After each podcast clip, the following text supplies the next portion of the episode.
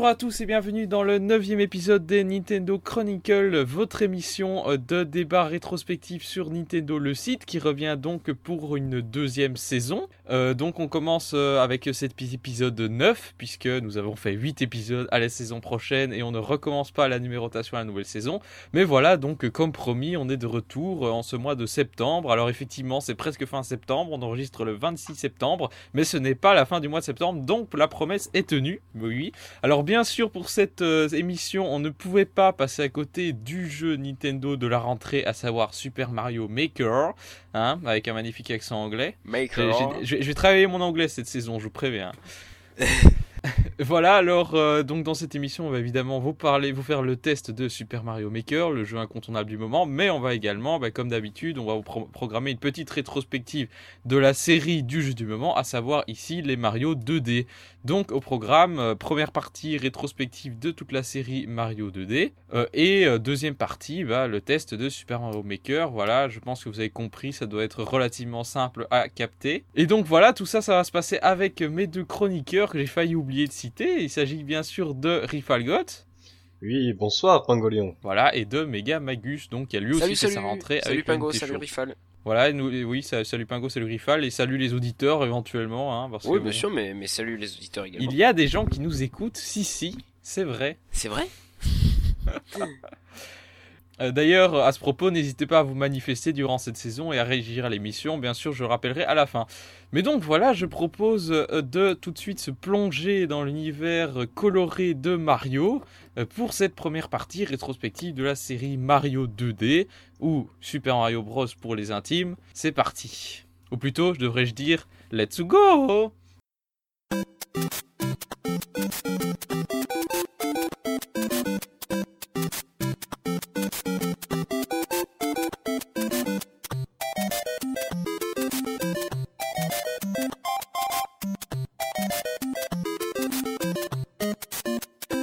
On a fêté donc ces mois-ci les 30 ans de Super Mario Bros, donc euh, un jeu culte euh, qui, qui, reste quand même, je pense, le deuxième jeu le plus vendu de tous les temps, euh, et qui a donné naissance évidemment à la série culte de, des Mario, la série la plus connue de Nintendo et qui fonctionne encore aujourd'hui. Elle se vend toujours par camion entier, donc c'était évidemment un jeu très important. Mais alors comment tout ça a commencé? Ben oui.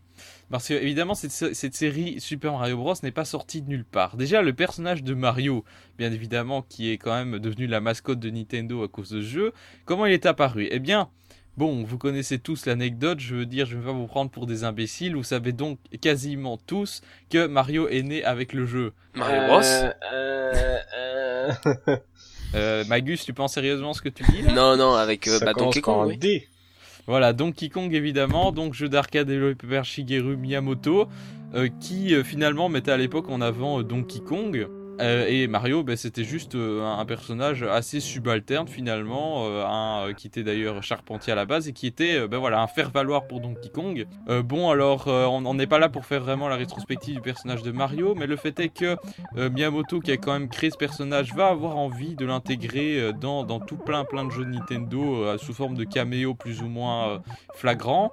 Hein. il est notamment arbitre dans le jeu tennis, il apparaît dans le jeu golf aux côtés de Luigi. Il va, il va aussi, ben, ça va être Mario qui va être le héros de Breaking Crew. Hein. C'est, Miyamoto qui va faire un peu de lobbying pour euh, l'intégrer dedans. Et, euh, voilà donc euh, Miyamoto qui, voulait chercher un petit peu de reconnaissance personnelle en, faisant de, de Mario, de, de personnage qu'il avait créé finalement un personnage récurrent. Et donc ce Miyamoto justement il va se retrouver à la tête d'une nouvelle unité de développement de Nintendo euh, puisque Nintendo à la base on développait évidemment surtout sur bande arcade, mais ils vont créer, on le sait, la NES. Et euh, donc c'est à ce moment-là que euh, Miyamoto va être mis à la tête d'une nouvelle unité de développement Nintendo, le Nintendo R&D 4 et euh, va décider donc de lancer son propre jeu. Alors au niveau du jeu de plateforme, parce que euh, il faut savoir que quand même Donkey Kong, le jeu d'arcade, a été un succès planétaire et a, donné lieu à, populariser en fait ce qu'on appelait à l'époque le jump game, le jeu de saut, puisqu'on rappelle que dans Donkey Kong, vous devez quand même sauter au-dessus de tonneaux euh, pour parvenir à Donkey Kong. Et donc, il y a tout plein plein d'éditeurs de, de, jeux qui vont reprendre cette idée et qui vont même la pousser de plus en plus loin. Donc, à partir de 1980, date de sortie de Donkey Kong. Et ben, Nintendo, finalement, ça a un peu reposé sur ses lauriers à partir de ce moment-là. Donc, 82, 83, ils vont pas faire grand chose. En 83, ils vont faire Mario Bros, le fameux jeu d'arcade où euh, vous devez euh, Mario et Luigi doivent nettoyer les égouts de New York en zigouillant bah, des tortues, notamment des crabes, mais c'est surtout les tortues évidemment qui vont marquer euh, l'univers Mario par la suite. Et donc en 84, Miyamoto va créer un nouveau jeu. Alors à l'origine, il n'a pas forcément la volonté de créer un jeu Mario, il a surtout envie de créer, de un nouveau jump game hein, pour que Nintendo revienne en fait sur le devant de la scène. Euh, c'est jump game en fait qui avait depuis évolué en euh, adventure game, c'est-à-dire euh, des jeux, des jeux de saut, oui, mais souvent avec une dimension exploration. Et donc voilà, Nintendo avait pris pas mal de retard dans cette catégorie et ils vont donc essayer de revenir sur le devant de la scène. Alors Miyamoto donc va, va commencer à développer ce jeu avec l'aide de Takashi Tezuka donc qui, a un, qui est fraîchement en fait rentré dans, dans, Nintendo à l'époque. Hein. Il est rentré à 24 ans et là il est toujours tout jeune. Euh, et ça va devenir d'ailleurs une personne majeure de Nintendo. Je pense que vous n'allez pas me contredire. Ah non, pas du tout. Bah non, on va, pas te contredire là-dessus parce que même aujourd'hui il est très populaire. Euh, il fait partie intégrante de, toute la communication de Nintendo. Hein. Oui, euh, d'ailleurs, souvent on le cite comme étant le bras droit de Miyamoto. Exactement, bah c'est déjà dès cette époque-là, euh, donc il avait ce poste et euh, également il travaillait avec un, autre, un autre personnage Nintendo qui va devenir célèbre, enfin un personnage personne plutôt, c'est-à-dire Koji Kondo, donc compositeur attitré de Mario et Zelda. Et pourquoi ben Justement parce qu'il était dans cette équipe à ce moment-là, au moment où il fallait créer ce fameux Adventure Game. Alors au sein de l'unité de développement, les idées vont fuser un peu dans tous les sens, plus ou moins euh, inspirées des jeux qui s'étaient faits euh, depuis lors. Hein. Il y a eu quelques jeux qui sont sortis, notamment un jeu de, plateforme Schtroumpf, euh, je, ne me souviens plus exactement du nom. il y avait un jeu qui s'appelait aussi Jungle Hunt. toute une mhm. série de jeux comme ça où donc on devait avancer, avancer dans un niveau en en sautant de plateforme en plateforme. Donc finalement, euh, Super Mario Bros n'a pas inventé ce genre-là. Ils ont plutôt essayé de, faire une synthèse de plein d'idées pour créer euh, quelque chose qui va marcher. Et donc voilà, les idées vont fuser dans tous les sens. Elles vont parfois être incompatibles. On aura d'un côté, par exemple, l'idée de linéarité et d'un autre côté, l'idée de monde beaucoup plus ouvert et ouvert à l'exploration. Et c'est donc en fait deux projets différents qui vont finalement émerger au sein de, ce, cette unité de développement et qui vont petit à petit se différencier. Donc l'un avec euh, des niveaux euh, très linéaires et uniquement la partie plateforme accentuée, et l'autre avec euh, beaucoup d'exploration, un monde ouvert et cohérent, et, là qui va plutôt laisser libre cours à bah, la, découverte finalement. Et donc ces deux jeux, bah, je pense que vous avez à peu près deviné lesquels il s'agit. Il s'agit de finalement Super Mario Bros et Zelda. oui, voilà, ces deux jeux qui, ont l'air a priori très différents, en fait ils sont nés de la même idée. Je sais pas, est-ce que vous saviez ça, vous Alors, je, savais qu'ils avaient des, euh, le développement au même moment, mais après, c'était la même idée, tu dis ça, ça, je savais pas, par contre. Bah après, quelque part, tu, tu vois bien, lorsque tu t'intéresses euh, à l'histoire de ces deux jeux, tu vois que c'est quasiment les mêmes personnes qui ont travaillé dessus, donc finalement, euh, moi, ça ne m'étonne pas tant que ça.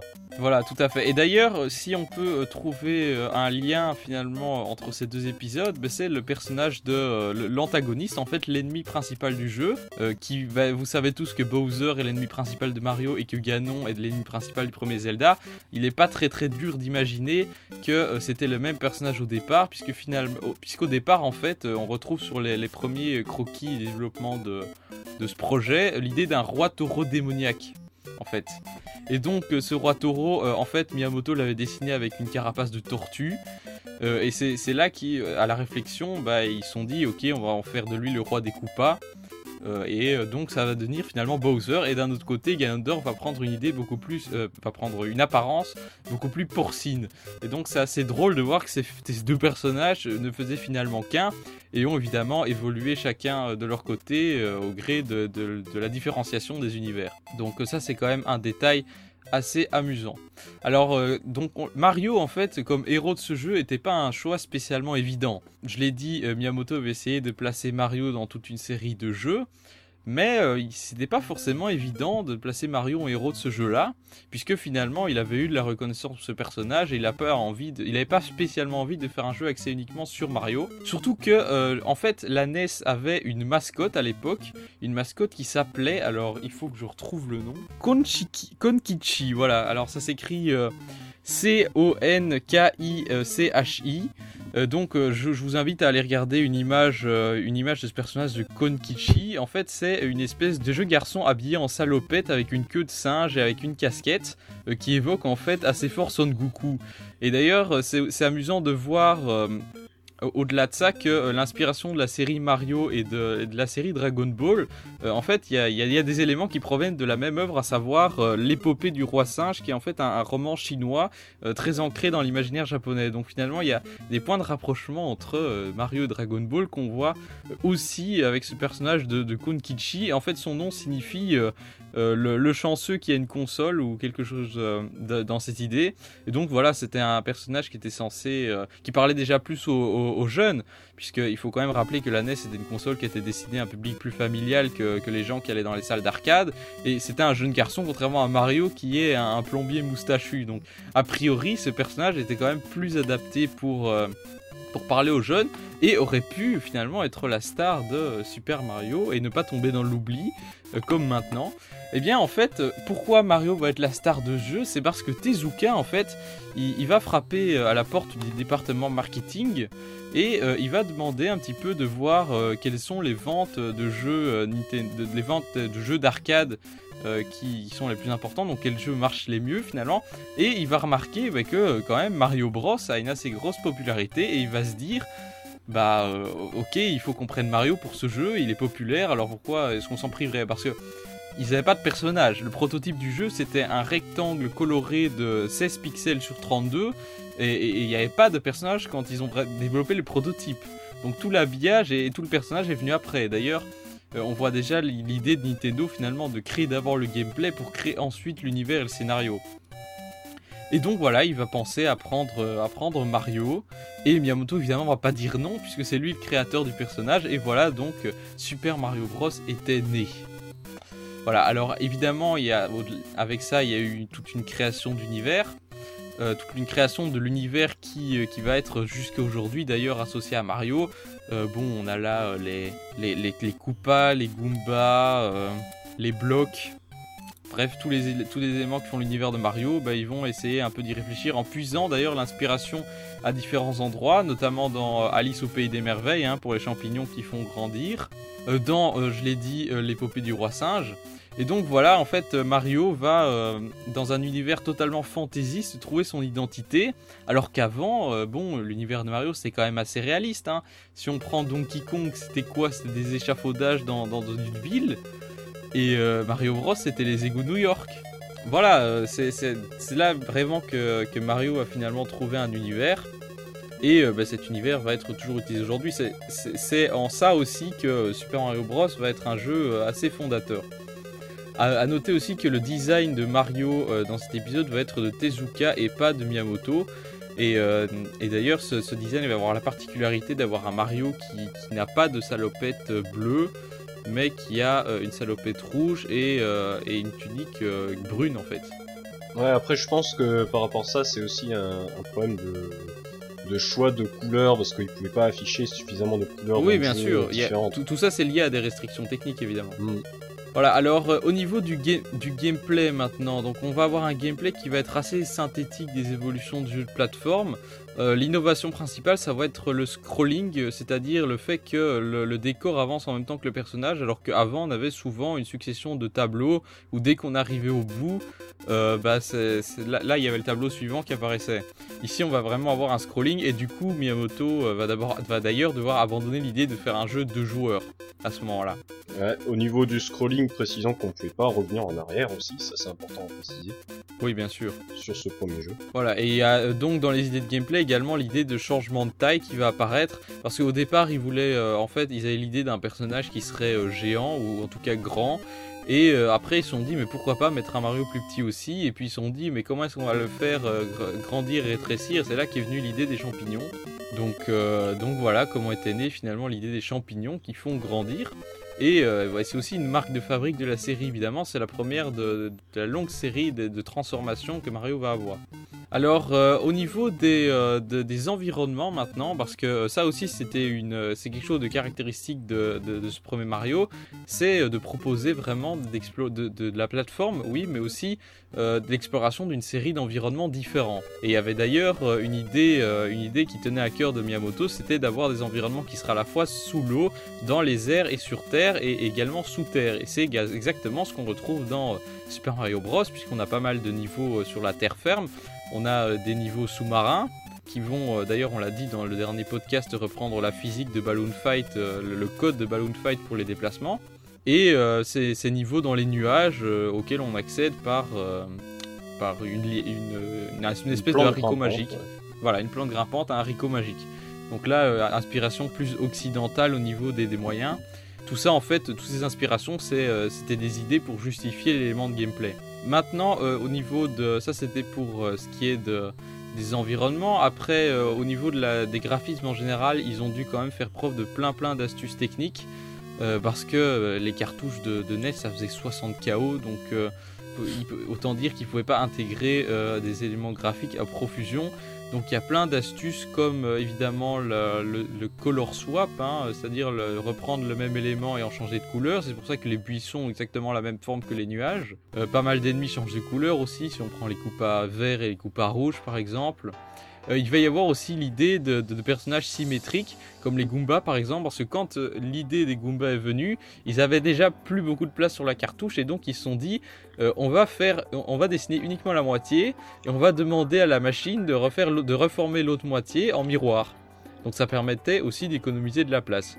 Donc toute une série d'astuces assez amusantes dont aujourd'hui on n'a plus trop trop besoin, mais qui étaient en partie intégrante du développement à l'époque de la NES.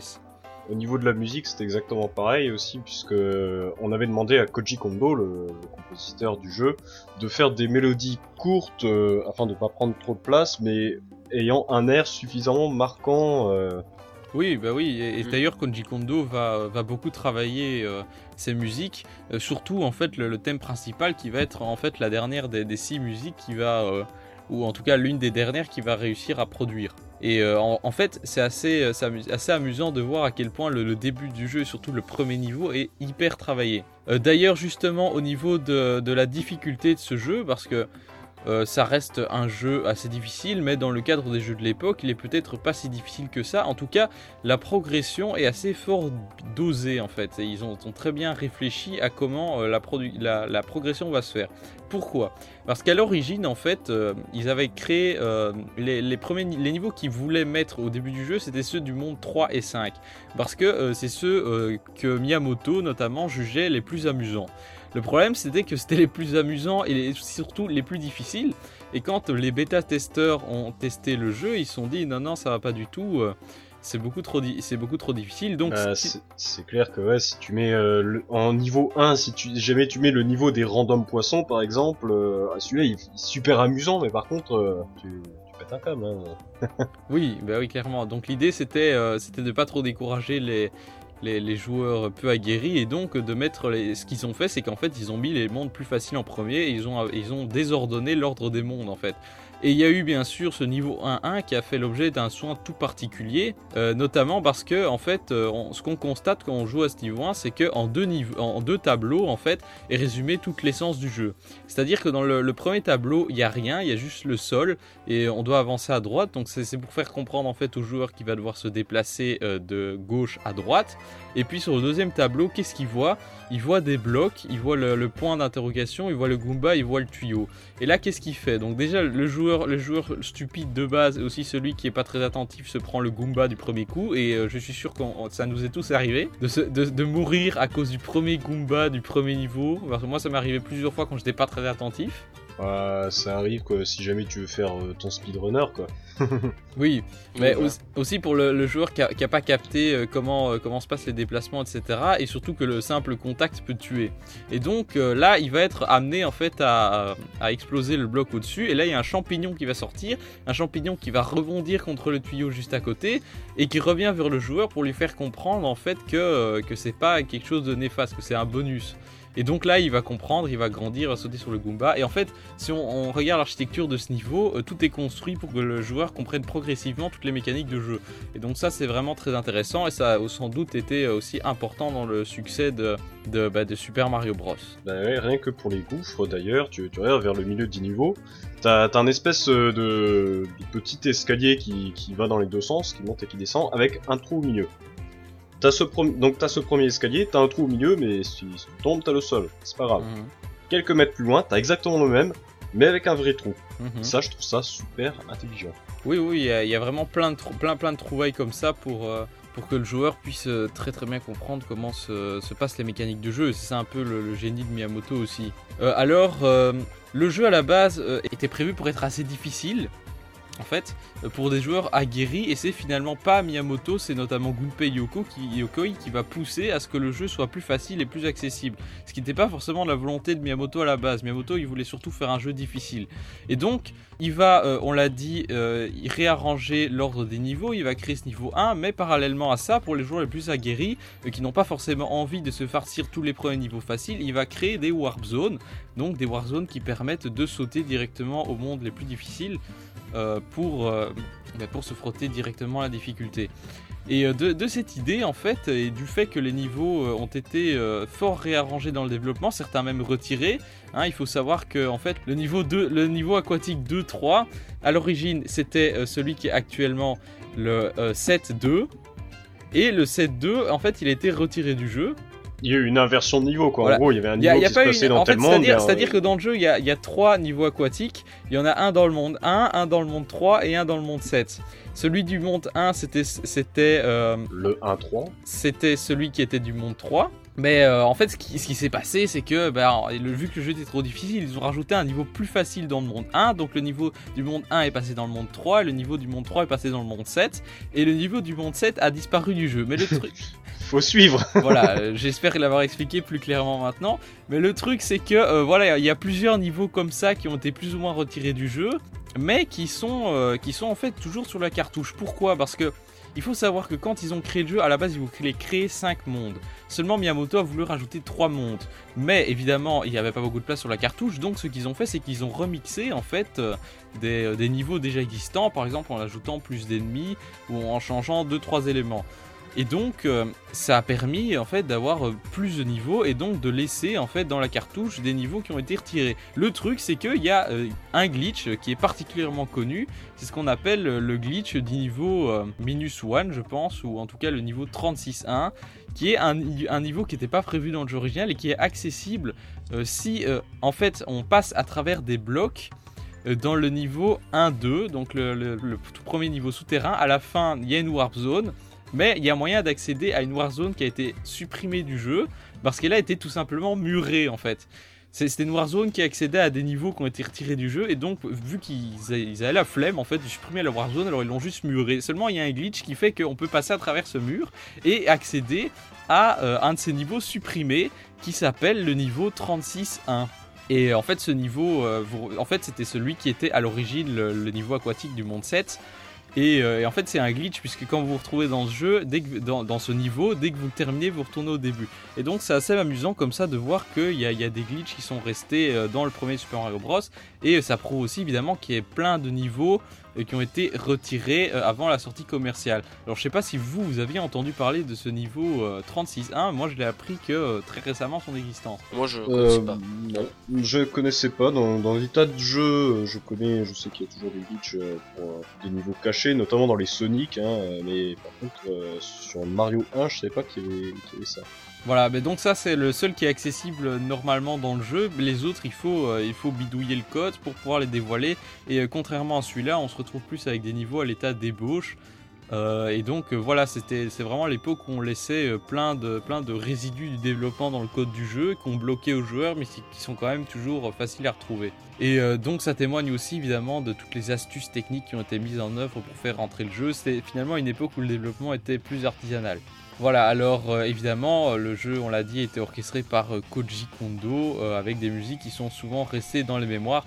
Alors maintenant, si je vous demande à vous votre avis sur ce Super Mario Bros, qu'est-ce que vous retenez au final du jeu? Déjà, quand, dans quelles circonstances est-ce que vous, avez, vous y avez joué? Et qu'est-ce que vous en retenez? Alors, moi, pour ma part, le tout premier Super Mario auquel j'ai joué, c'était Super Mario Bros. Deluxe sur Game Boy. Et en fait, le jeu reprenait en gros ce, ce, Mario original. Donc c'est pour ça que je parler de ça. Et mais moi particulièrement, ce que j'ai, ce que, ce que je retiens dans ce Mario 1, ce qui, ce que je trouve vraiment important à retenir, c'est son nuancé de saut. C'était, c'était quelque chose de complètement euh, euh, unique à l'époque. C'est Super Mario Bros euh, a réussi à inventer un nuancé de saut qui, qui fera toute la base euh, des jeux de plateforme.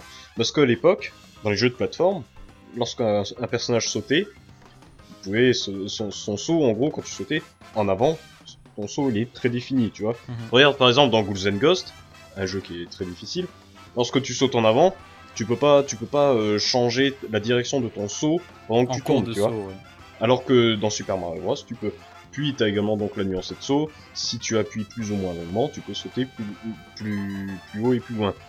De même, lorsque tu cours, tu peux également sauter plus haut et plus loin. Et rien qu'avec ça, rien qu'avec le saut, t'as des tas de façons de jouer euh, différentes. Et moi, je trouve ça assez incroyable. Mhm. Toi, Magus? Euh, Pour ma part, j'ai dû commencer à y jouer peut-être à 8 ans quand je commençais à collectionner le rétro. Et, euh, et puis bon, bah, j'ai tout de suite adhéré parce que bon, je connaissais déjà Mario avec euh, les Mario sur Game Boy Advance et puis ceux sur, sur Wii. Oui, non, peut-être pas sur Wii, non, c'était un peu, j'étais un peu jeune. mais, euh, mais voilà, non, c'est. Euh, c'était euh, c'était une très bonne expérience. Bon, bien sûr, la première fois, je suis mort face au Goomba. Hein, je pense que ça, tout le monde, parce que bon, j'apprenais un peu les bases. Mais, mais vraiment, non, je, je, je, crois que je l'ai fini une fois avec un ami parce qu'on avait branché du coup la deuxième manette pour faire le Witchy. Je mhm. crois qu'on l'a fini une fois à deux, mais tout seul, j'ai jamais réussi à finir Super Mario Bros. perso. Oui, vous l'avez fini à deux, mais bon, c'est quand même euh, alternatif quand, tu joues Voilà, c'est ça. C'est pour ça. C'est comme si, c'est exactement comme si tu avais joué tout seul en fait. Euh, bah oui, oui, oui, je suis bête. oui, en fait, oui. C'est pas du vrai multi, bien sûr. Ouais, oui, oui, non, non, je, tu, passes ta manette, quoi. Ouais, j'avais en tête que c'était pas Tu joues et puis tu regardes l'autre se, planter la gueule en espérant que t'ailles plus, que ailles plus loin que lui, mais finalement, il y a aucune interaction euh, dans le jeu lui-même. Ça, non, non, je, pas. J'avais pas réfléchi. quand même quelque chose à préciser par rapport à ce multi. Euh, certes, t'as Mario et Luigi pour le deuxième joueur, mais dans ce Super Mario Bros. premier du nom, euh, les deux personnages avaient exactement les mêmes caractéristiques.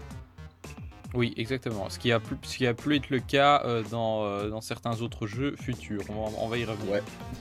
Voilà, donc euh, ce Super Mario Bros va être en fait un succès mondial. Euh, pourquoi? Parce que euh, finalement, avec, euh, avec le, Déjà, il, faut remettre les choses dans le contexte, c'est-à-dire qu'en 1982-83, il y a eu la fameuse crise du jeu vidéo. Euh, le crash du jeu vidéo en fait, puisque je sais pas si euh, vous ça vous dit quelque chose, la crise du jeu vidéo, vous savez ce qui s'est passé. Ah oui, oui, complètement, Ça, on en parle souvent. Voilà, donc le marché a été à cette époque inondé par des copies de jeux d'arcade connus, les prix ont chuté, il y a eu trop de retours chez les, éditeurs, et, euh, et, les éditeurs ont payé ça très cher, notamment Atari. Et c'est donc, donc à ce moment-là que Nintendo en a profité pour monter en importance, notamment avec sa NES, euh, qui euh, se positionnait comme quelque chose qui était vraiment innovant et de qualité, hein, euh, en opposition justement avec toutes les copies de jeux qui se faisaient avant. C'est à cette époque qu'est apparu le Nintendo Seal of Quality notamment. Et donc dans cette idée a été créé Super Mario Bros, un jeu qui a été fort travaillé par rapport à d'autres jeux qui auraient pu être produits jusque-là et surtout euh, qui va avoir une image très très familiale avec son univers enchanteur et coloré, notamment dans le marketing, et donc euh, ce jeu va euh, s'imposer au niveau mondial et va rester très longtemps l'un des jeux les plus vendus de tous les temps avec 40 millions de ventes, mais il va être détrôné par Wii Sports en 2005 qui va 6 bon techniquement Wii Sport ça, ça compte pas quoi enfin il va être détrôné par mm. Wii Sport qui est sorti donc en 2006 évidemment vendu avec un bundle avec, euh, en bundle avec la Wii qui s'est vendu à près de 100 millions d'exemplaires mais il faut rappeler que le premier Mario Bros était vendu en bundle avec la, avec la NES aussi donc finalement la situation est, assez comparable mm. Oui, tout à fait. Après, euh, il faut savoir que maintenant Super Mario Bros. ce n'est plus le deuxième jeu le plus vendu de tous les temps. Euh, il, est de, il a dû passer, oui quatrième, c'est ça, il est passé. Euh, parce que devant, il est passé Minecraft qui est sorti sur 17 plateformes hein, pour info, hmm. et euh, GTA 5, voilà, qui, qui, a, qui, a, explosé aussi les records. Voilà, donc Super Mario Bros aujourd'hui est quatrième jeu le plus vendu de tous les temps. Voilà. Alors qu'il est sorti que sur une seule console. euh, moi, je le mettrais deuxième, ce serait moi, mais bon. voilà. Bah, Mar- j'ai envie de dire Mario Bros si tu si tu additionnes euh, tous les portages et tout qui est par la suite euh, Oui, il c'est doit- sûr qu'il doit y avoir moyen de faire quelque chose quand même. Oui, il doit, Je- il doit être deuxième sûrement. Il doit être deuxième. Oui, c'est- c'est c'est- c'est surtout d'au- d'autant plus impressionnant qu'à l'époque, euh, la, la base de fans de jeux vidéo était quand même moins importante qu'aujourd'hui. Hein. Oui, tout à fait. Voilà, et donc euh, Mario va donc s'imposer comme euh, le personnage, familial par excellence, et il va devenir euh, progressivement la mascotte de Nintendo grâce à ce succès planétaire. Voilà donc pour ce premier Super Mario Bros. Alors après, évidemment, peu après la sortie de euh, ce premier jeu, eh ben, Miyamoto va avoir envie de mettre en chantier une suite. Et donc en, en 86, euh, il va en fait développer, euh, développer des déclinaisons de Super Mario Bros. Il va y en avoir près de 7 en un an. Ces déclinaisons qui vont consister en, en des versions en fait du Super Mario Bros. plus ou moins remixées. C'est-à-dire qu'il va y avoir des parties du premier jeu qui vont être reprises telles quelles. Il va y avoir des niveaux laissés de côté qui vont être ajoutés. Et il va y avoir des niveaux qui vont être remixés. Et donc euh, en tout ça va faire près de 7 déclinaisons sur euh, Famicom Disk System, sur arcade et même sur micro-ordinateur, cette dernière qui n'est pas de Nintendo.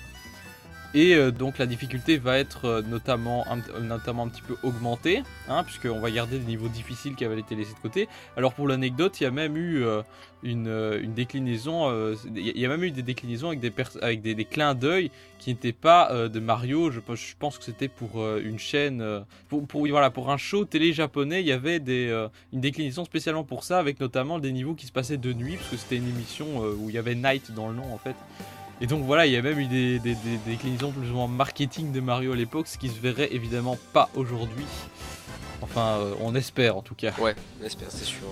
Voilà, et donc euh, de là en fait va partir l'idée de faire euh, ce, que, ce qui va devenir euh, Super Mario The Lost Levels, mais qui à l'époque s'appelait Super Mario Bros 2, qui a donc été développé en 4 mois et, euh, et qui va donc ut- utiliser quand même beaucoup de recyclage, que ce soit des musiques, des graphismes ou euh, certains niveaux. Et il va y avoir là derrière quand même un gros travail de Tezuka, parce que pour que le jeu soit développé en 4 mois avec Miyamoto seul qui bossait aussi sur Zelda, euh, c'était pas facile facile. Évidemment, euh, The Lost Level, c'est quoi? C'est un jeu qui est considéré comme étant le Mario le plus difficile. Bah, il a été détrôné par un certain jeu dont on parlera en fin d'émission, j'ai envie de dire. ouais, mais bon. Euh, donc, euh, donc en fait, il va sortir donc euh, Super Mario Bros. The Lost Level, qui a donc en fait été développé également comme les autres déclinaisons, avec, avec certains niveaux laissés de côté. Il va y avoir également un recyclage au niveau des musiques. Il n'y en a qu'une seule qui va être allongée par rapport à la version originale. Les graphismes sont évidemment complètement identiques, à part quelques nouveaux éléments. Euh, mais euh, le jeu, bah, ça va être un jeu qui est plus Super Mario Bros en plus difficile, en très difficile même. Et en fait, euh, ça, ressemble, ça ressemble plus en y réfléchissant au jeu que Miyamoto voulait créer à l'origine que le premier Super Mario Bros. Parce que le premier Super Mario Bros, on rappelle que Gunpei Yoko et d'autres avaient insisté pour que le jeu soit plus accessible. Ici, Miyamoto s'est complètement départi de cette idée d'accessibilité. Pourquoi? Parce que Super Mario Bros est déjà très fort vendu, donc il est parti du principe que euh, en, euh, en quoi en un an et vu les ventes beaucoup de gens avaient eu l'occasion de terminer le jeu et avaient donc envie de plus de challenge. Et donc là il s'est fait plaisir avec des précipices partout des sauts millimétrés euh, la, venue du champi poison qui fait rétrécir des war zones piégeuses qui vous renvoient au début du monde une profusion d'ennemis partout. Luigi qui a une inertie différente mais qui faut des sauts plus longs. Donc là en fait Miyamoto s'est vraiment fait plaisir sur le sadisme de la difficulté. Donc euh, là en fait ça, ça va être du coup le, dernier jeu Mario qui va être élitiste euh, et pas destiné au grand public puisque euh, la, série va par la suite s'affirmer pour une série pour tous et ça ça va pas être forcément la faute de Miyamoto mais surtout la faute de Howard Phillips on va y revenir qui était Product Anal- Analyst Manager sur euh, euh, chez euh, Nintendo of America et concrètement en fait il testait les jeux en interne et lui il va dire euh, hors de question qu'on localise ce jeu aux États-Unis. Donc ça va donner lieu évidemment à une autre suite dont on va parler tout de suite. Mais tout d'abord ce Lost Level, quelle est votre expérience avec ce jeu? Ah bah perso, Bah, euh, très bonne. Moi, j'ai j'ai adoré euh, Lost Level. Est-ce que vous l'avez fini déjà? Euh, Lost Levels, non. Euh, alors moi j'ai connu quand? J'ai connu assez tard, j'ai connu quand j'étais... Euh...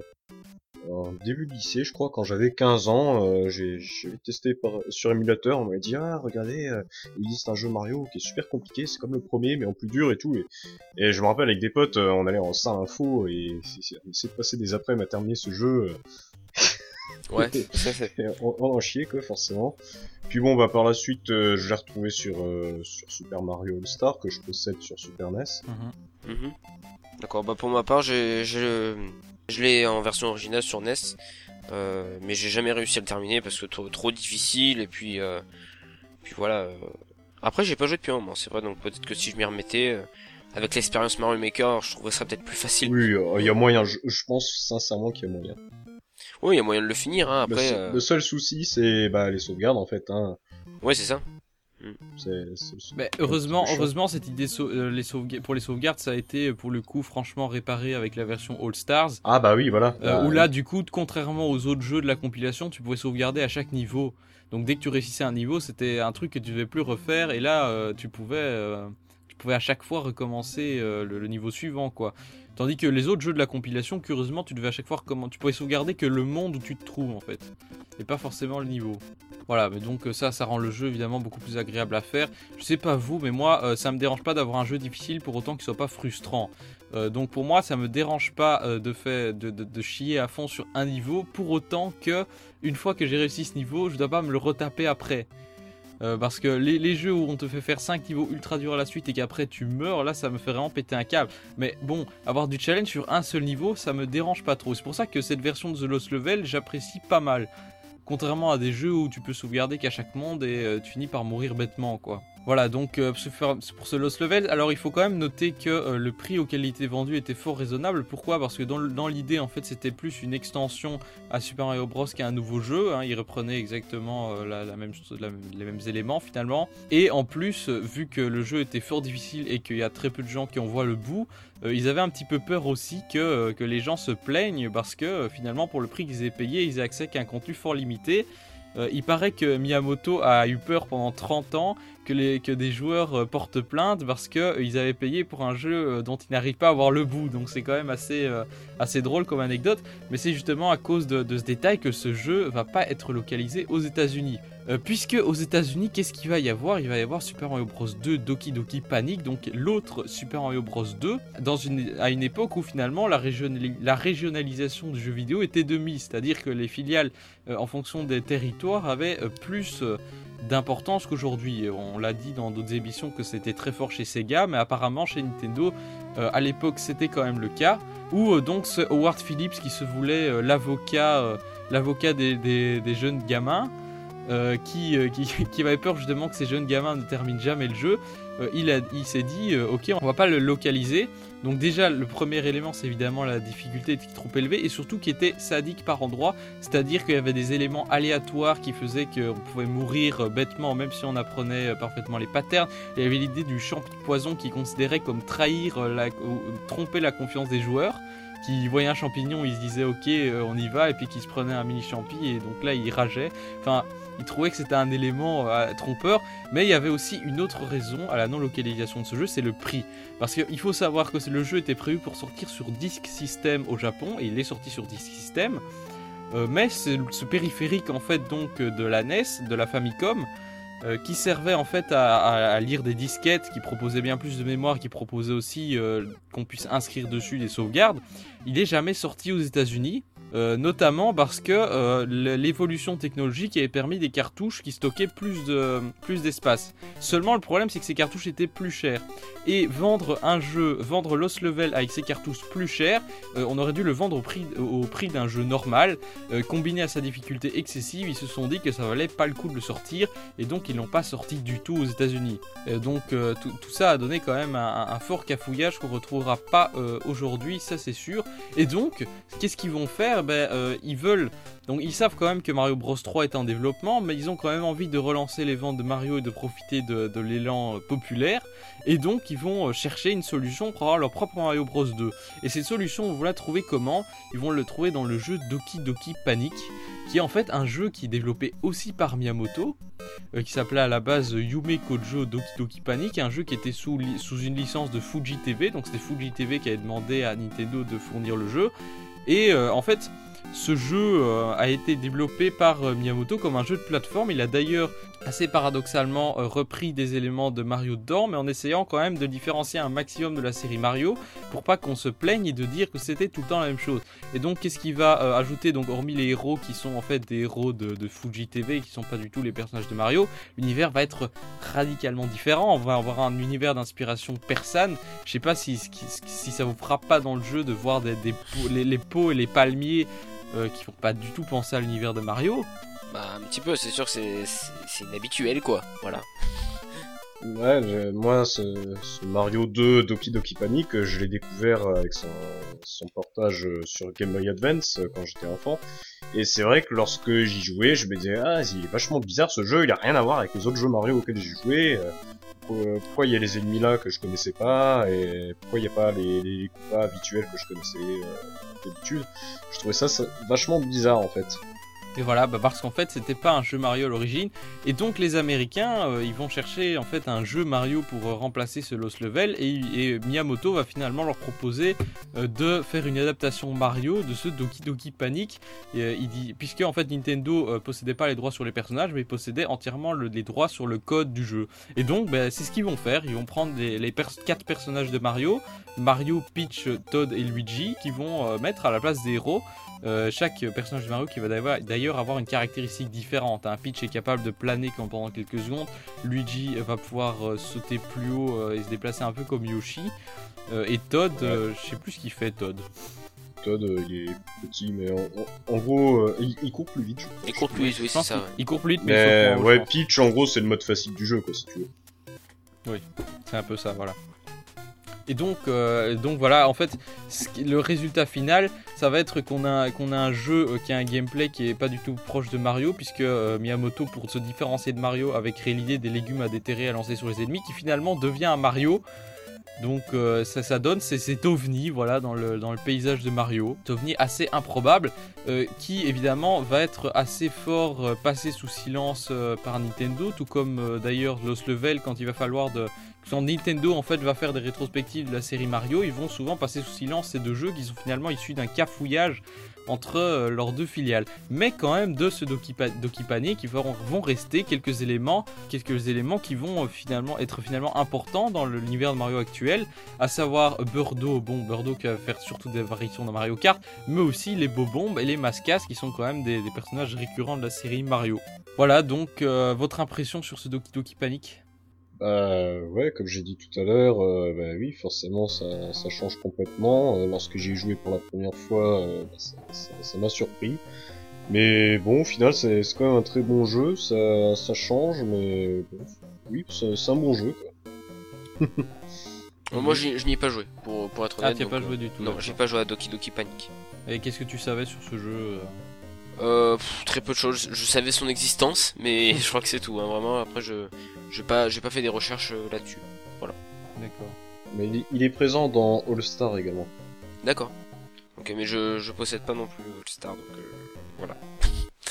non, je, je connaissais pas Doki Doki Panic en. Je savais que ça qu'il existait, mais mais j'ai pas joué. Voilà. En tout cas, euh, en tout cas ce cafouillage va euh, pousser Nintendo à vraiment internationaliser sa licence et donc on n'aura plus du tout, euh, on n'aura plus du tout cette histoire de deux, jeux pour deux territoires. Ils vont faire en sorte à ce que les jeux Mario conviennent aussi à l'Occident et plus uniquement au Japon.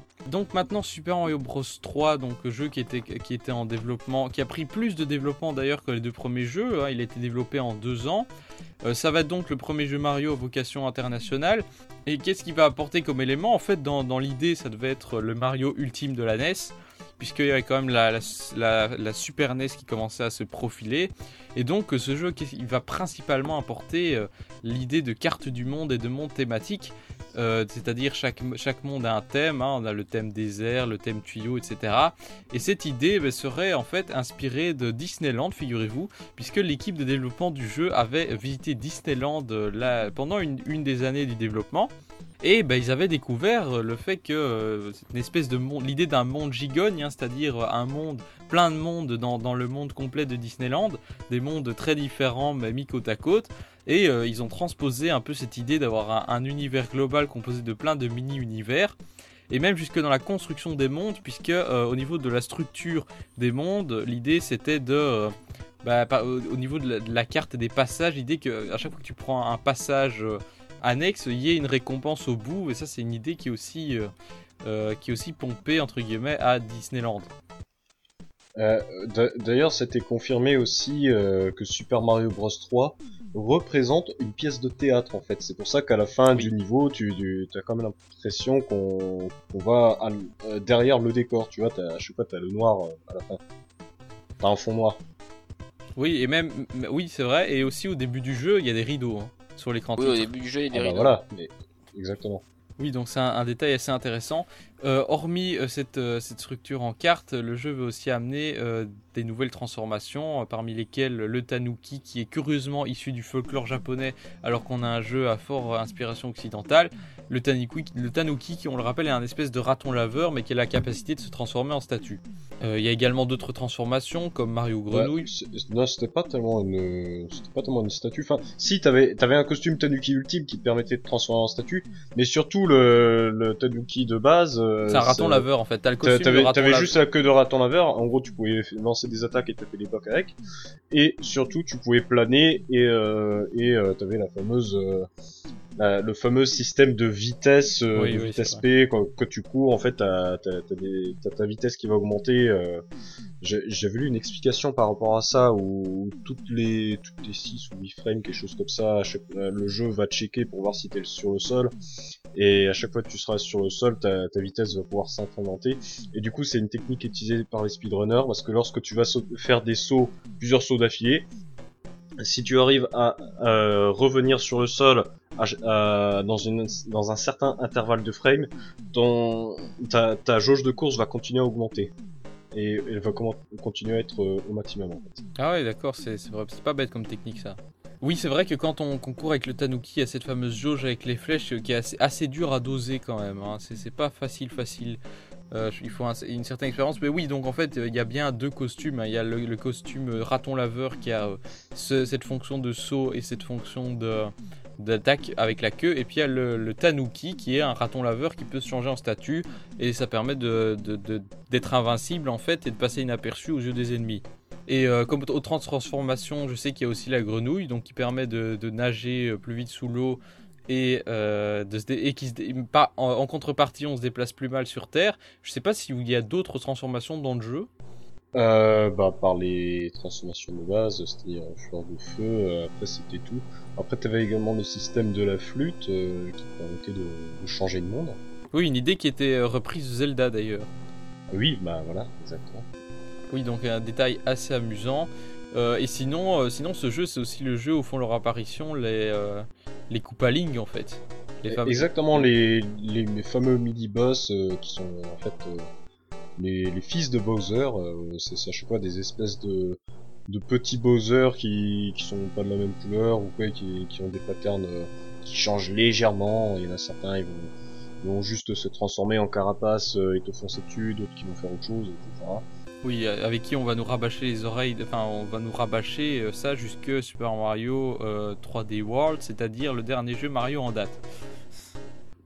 tu m'étonnes, tu m'étonnes. Voilà, donc euh, un, épisode fondateur à ce niveau-là. Ils vont aussi amener l'idée des bateaux volants, qui est quand même une idée très très reprise dans Mario aussi.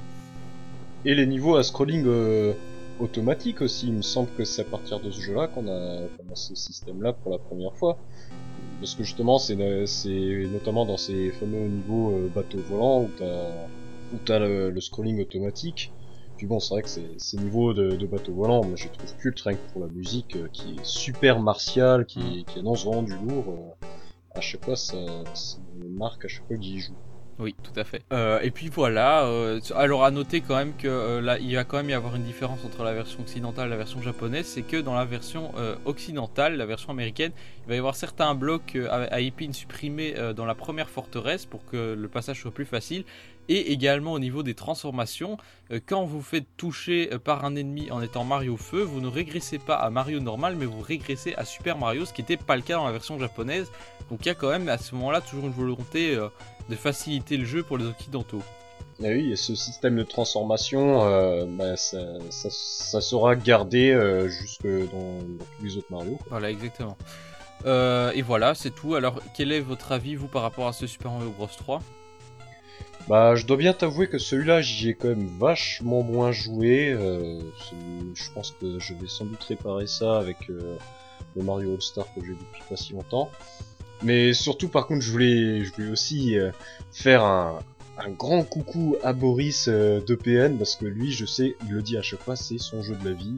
Hmm. Donc, euh, je, voulais, je voulais lui faire ce, ce petit hommage. Voilà, on espère qu'il nous écoute. Et toi, euh, Magus, est-ce que tu as l'occasion de jouer à ce Mario Bros 3 Ah bah, plus que l'occasion, puisqu'il se trouve que c'était mon premier jeu en fait, euh, Mario Bros 3 donc, sur Game Boy Advance. T'as beaucoup de choses à dire. sur, sur Game Boy Advance, c'était mon, mon tout premier jeu en fait avec la réédition. Et, euh, et vraiment, j'ai adoré également y jouer. Hein. J'ai joué des, des dizaines, des, des- je sais pas, des dizaines d'heures. Et euh, non, non, c'est un jeu culte. Voilà. je sais plus qui est-ce qui disait, mais si euh, lorsqu'on a une NES, si on n'a pas Super Mario Bros 3, euh, c'est même pas la peine d'acheter une NES, quoi. Enfin. Non mais c'est vrai, c'est c'est que tellement un jeu culte, c'est c'est tellement un tr- c'est un très très bon jeu. Il y a Pourtant, c'est un jeu de fin de vie de la NES. Hein. Pourtant, oui, bien sûr, mais c'est c'est un excellent jeu tout de même. Et euh, C'est- C'est vrai qu'on on peut vraiment juger euh, la- les, les évolutions techniques qu'il y a eu parce que tu vois le gouffre entre Mario 1 et Mario 3, moi, je trouve ça incroyable quoi. ah mais tu vois c'est la sûr, différence, que ce soit visuelle, que ce soit en termes de gameplay, euh, que ce soit euh, rien que pour les, les compositions musicales, moi je trouve ça juste incroyable. Non, pour le coup, sur les trois jeux de la NES, c'est vrai que Super Mario Bros 3 c'est c'est forcément le meilleur, quoi, parce que bon, techniquement, il, il est beaucoup plus beau. Euh, il y a beaucoup plus, enfin, il y a peut-être pas plus de niveaux, si, il y a beaucoup plus de niveaux quand même. Donc bon, euh, non, non, vraiment, euh, Mario Bros 3, c'est c'est un inconditionnel de la NES. Il faut, il faut vous, il faut vous le procurer si vous avez une NES, quoi. C'est indispensable. Et aussi les, les mini-jeux qui font leur apparition, je pense. Mm. Oui, oui. les jeux bonus, oui. Ouais, ouais super les mini-jeux aussi. ouais. C'était une très bonne idée. Ça passait comment les, les mini-jeux dans celui-là? Je me souviens plus en détail. Euh, je crois en fait que c'était dans des maisons Toad et euh, soit il y avait un mini-jeu à l'aide des blocs euh, point d'interrogation et je crois qu'il fallait faire des paires un peu comme dans les New Super Mario Bros. Soit c'était tout simplement euh, des coffres. Je crois que c'était des coffres aussi. Il y avait la possibilité aussi de d'ouvrir des coffres et, et bah d'avoir l'item qu'il y a dans le coffre quoi. Voilà. D'accord. Bon, ben voilà donc pour ce Super Mario Bros 3 qui est apparemment un jeu qui a quand même marqué beaucoup de monde. Euh, et puis donc on a euh, Super Mario Land 1 et 2. Mm. Oui, tout à fait sur Game Boy. Voilà, donc euh, qui a été lancé, euh, vous l'avez dit, en 89, c'est-à-dire euh, l'année de sortie de la Game Boy, si je me trompe pas. Et euh, en 1989 en fait euh, au Japon et aux USA et 90 chez nous. voilà.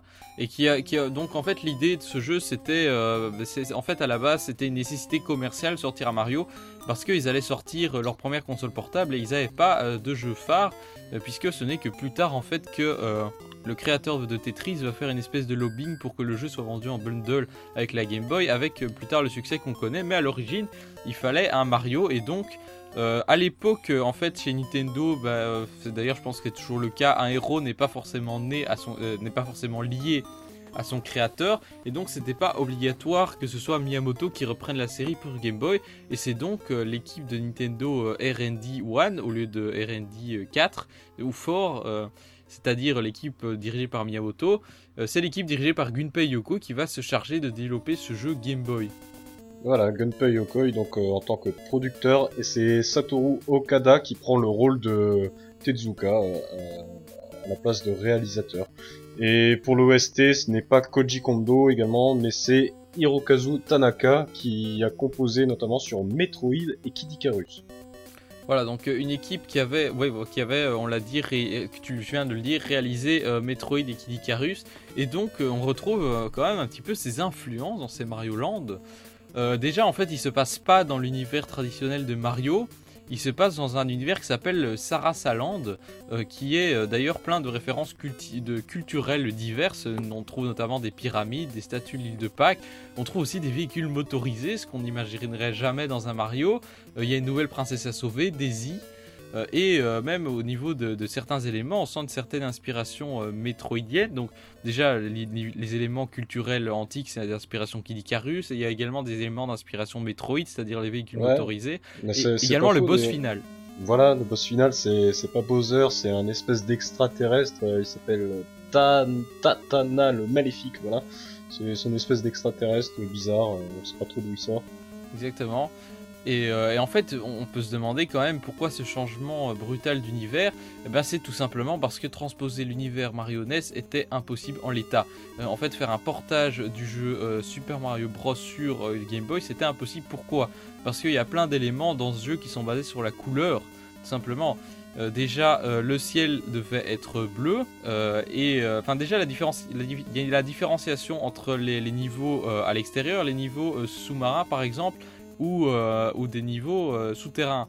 Et ça, il, il pouvait pas, en fait les différencier avec euh, des couleurs, donc il devait utiliser d'autres éléments graphiques, par exemple des hiéroglyphes pour, pour indiquer qu'on est dans une pyramide, ou, ou alors au niveau de la musique en, en mettant des thèmes différents en fonction des endroits. Donc là, il y avait quand même un changement d'ordre musical et certains éléments graphiques, et puis bien sûr les ennemis et les champignons, puisque les champignons One Up et, euh, et Super Champi sont de couleurs différentes, ce qui n'est pas visible sur un Game Boy, et donc il a fallu utiliser des cœurs pour les euh, One Up. Donc ça c'était déjà différent du monde Mario original. Euh, les, les, les notamment qui, devaient qui, qui devaient être transformés graphiquement aussi, vu qu'ils avaient des couleurs différentes et donc des caractéristiques différentes. Et pour que le tout soit cohérent, bah, ils ont décidé de créer, d'imaginer en fait que, que, que Mario se plonge dans un monde onirique ou dans, en tout cas dans un autre monde à la place de, euh, de, de garder le royaume champignon.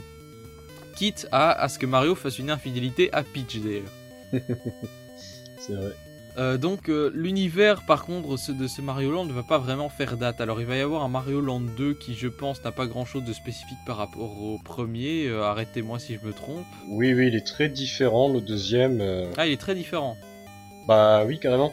Bah, on enchaîne directement sur le 2 là, du coup. Sur, bon, sur le 1, tout ce que je voulais dire également, c'est que le, gameplay euh, était très similaire à Mario 1, tout simplement. Euh, je voulais aussi dire que le, jeu en fait était plutôt facile euh, et surtout très court comparé à Mario 3, ce qui peut peut-être un petit peu décevoir.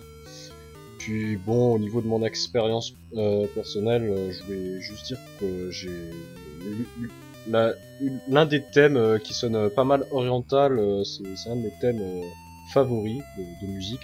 C'est une musique qui fait te- te- te- te- te- te- te- te- te- te- te- te- tu vois. Je sais pas si tu vois. Mhm. Euh, enfin voilà.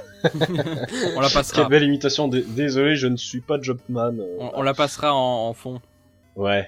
Euh, donc euh, ça c'était pour euh, donc ça c'était pour le, premier Mario sur console portable. Il va y en avoir un deuxième, on va y revenir un peu plus tard. Mais donc revenons sur console de salon avec la série principale, disons, avec Super Mario World, qui va donc être premier jeu Mario de la Super Nintendo. Il va être développé dans le même esprit que le Super Mario Bros 3, donc notamment avec le système de map. Et, et plein, plein d'idées générales qui font que c'est vraiment une suite directe, mais il va quand même y avoir Au un niveau, au niveau du système de map, c'est quand même vachement différent. C'est-à-dire? Ben là, c'est plus une immense map euh, qui, qui se suit, qui, qui a une suite logique en fait. T'as pas, pas plusieurs mondes. En gros, t'as qu'un seul monde, si tu veux. Et surtout que c'est une carte qui a, euh, qui, sur laquelle t'as plusieurs chemins possibles. Oui, mais ça c'était le cas aussi avec Mario Bros 3. Bah, moyennement. Enfin, je sais pas, Ma- Mario World, je trouve qu'il il a pas vraiment la même map que Mario 3. Oui, quoi qu'il en soit, c'est quand même dans, dans la continuité, je pense. Oui, oui, après ça reste un peu de même esprit, si on veut, oui. Mais, mais disons que les, les mondes n'étaient pas numérotés, quoi. Non, d'accord. Mais euh, bon, il y a quand même des, des changements euh, au, niveau, euh, au niveau de la forme, puisque l'idée c'est quand même de, euh, de montrer qu'on est sur la nouvelle génération. Donc on va avoir des, des, musiques évidemment euh, plus avec plus de, de bandes, de bandes sonores. euh, on va avoir des graphismes évidemment euh, plus détaillés, plus colorés. Et donc on va aussi avoir un changement de nom. Il va pas s'appeler Super Mario Bros 4, même si c'était le titre original, il va s'appeler Super Mario World. Euh, justement, ça colle avec ce que tu, comme tu disais, l'idée d'avoir un seul monde en fait. Ouais, ouais, mais c'est ça. C'est, pas faux. J'avais même pas pensé euh, à ça par rapport au titre. Voilà, donc euh, c'est à mon avis, euh, c'est à mon avis très cohérent. Euh, ce jeu, il va surtout marquer l'apparition de Yoshi. Oui, première apparition de Yoshi qu'on trouve dès le premier niveau en fait. Donc le Yoshi, bah, il te permet de, de, gober les ennemis afin de faire. lorsque t'en lorsque gobes un certain nombre, 5 si je dis pas de bêtises, tu fais gober un objet. Puis bon, bah le, le Yoshi, c'était un peu un cœur de un point de vie supplémentaire si tu veux. Puis bon, bah, il peut te faire sauter plus haut si tu si tu lâches le Yoshi quand, pendant que t'es en, en train de sauter. En gros, ça te fait un peu un espèce de deuxième saut, quoi, si tu veux. Mhm. D'accord. Euh, il va également y avoir euh, des, euh, des, nouveaux costumes.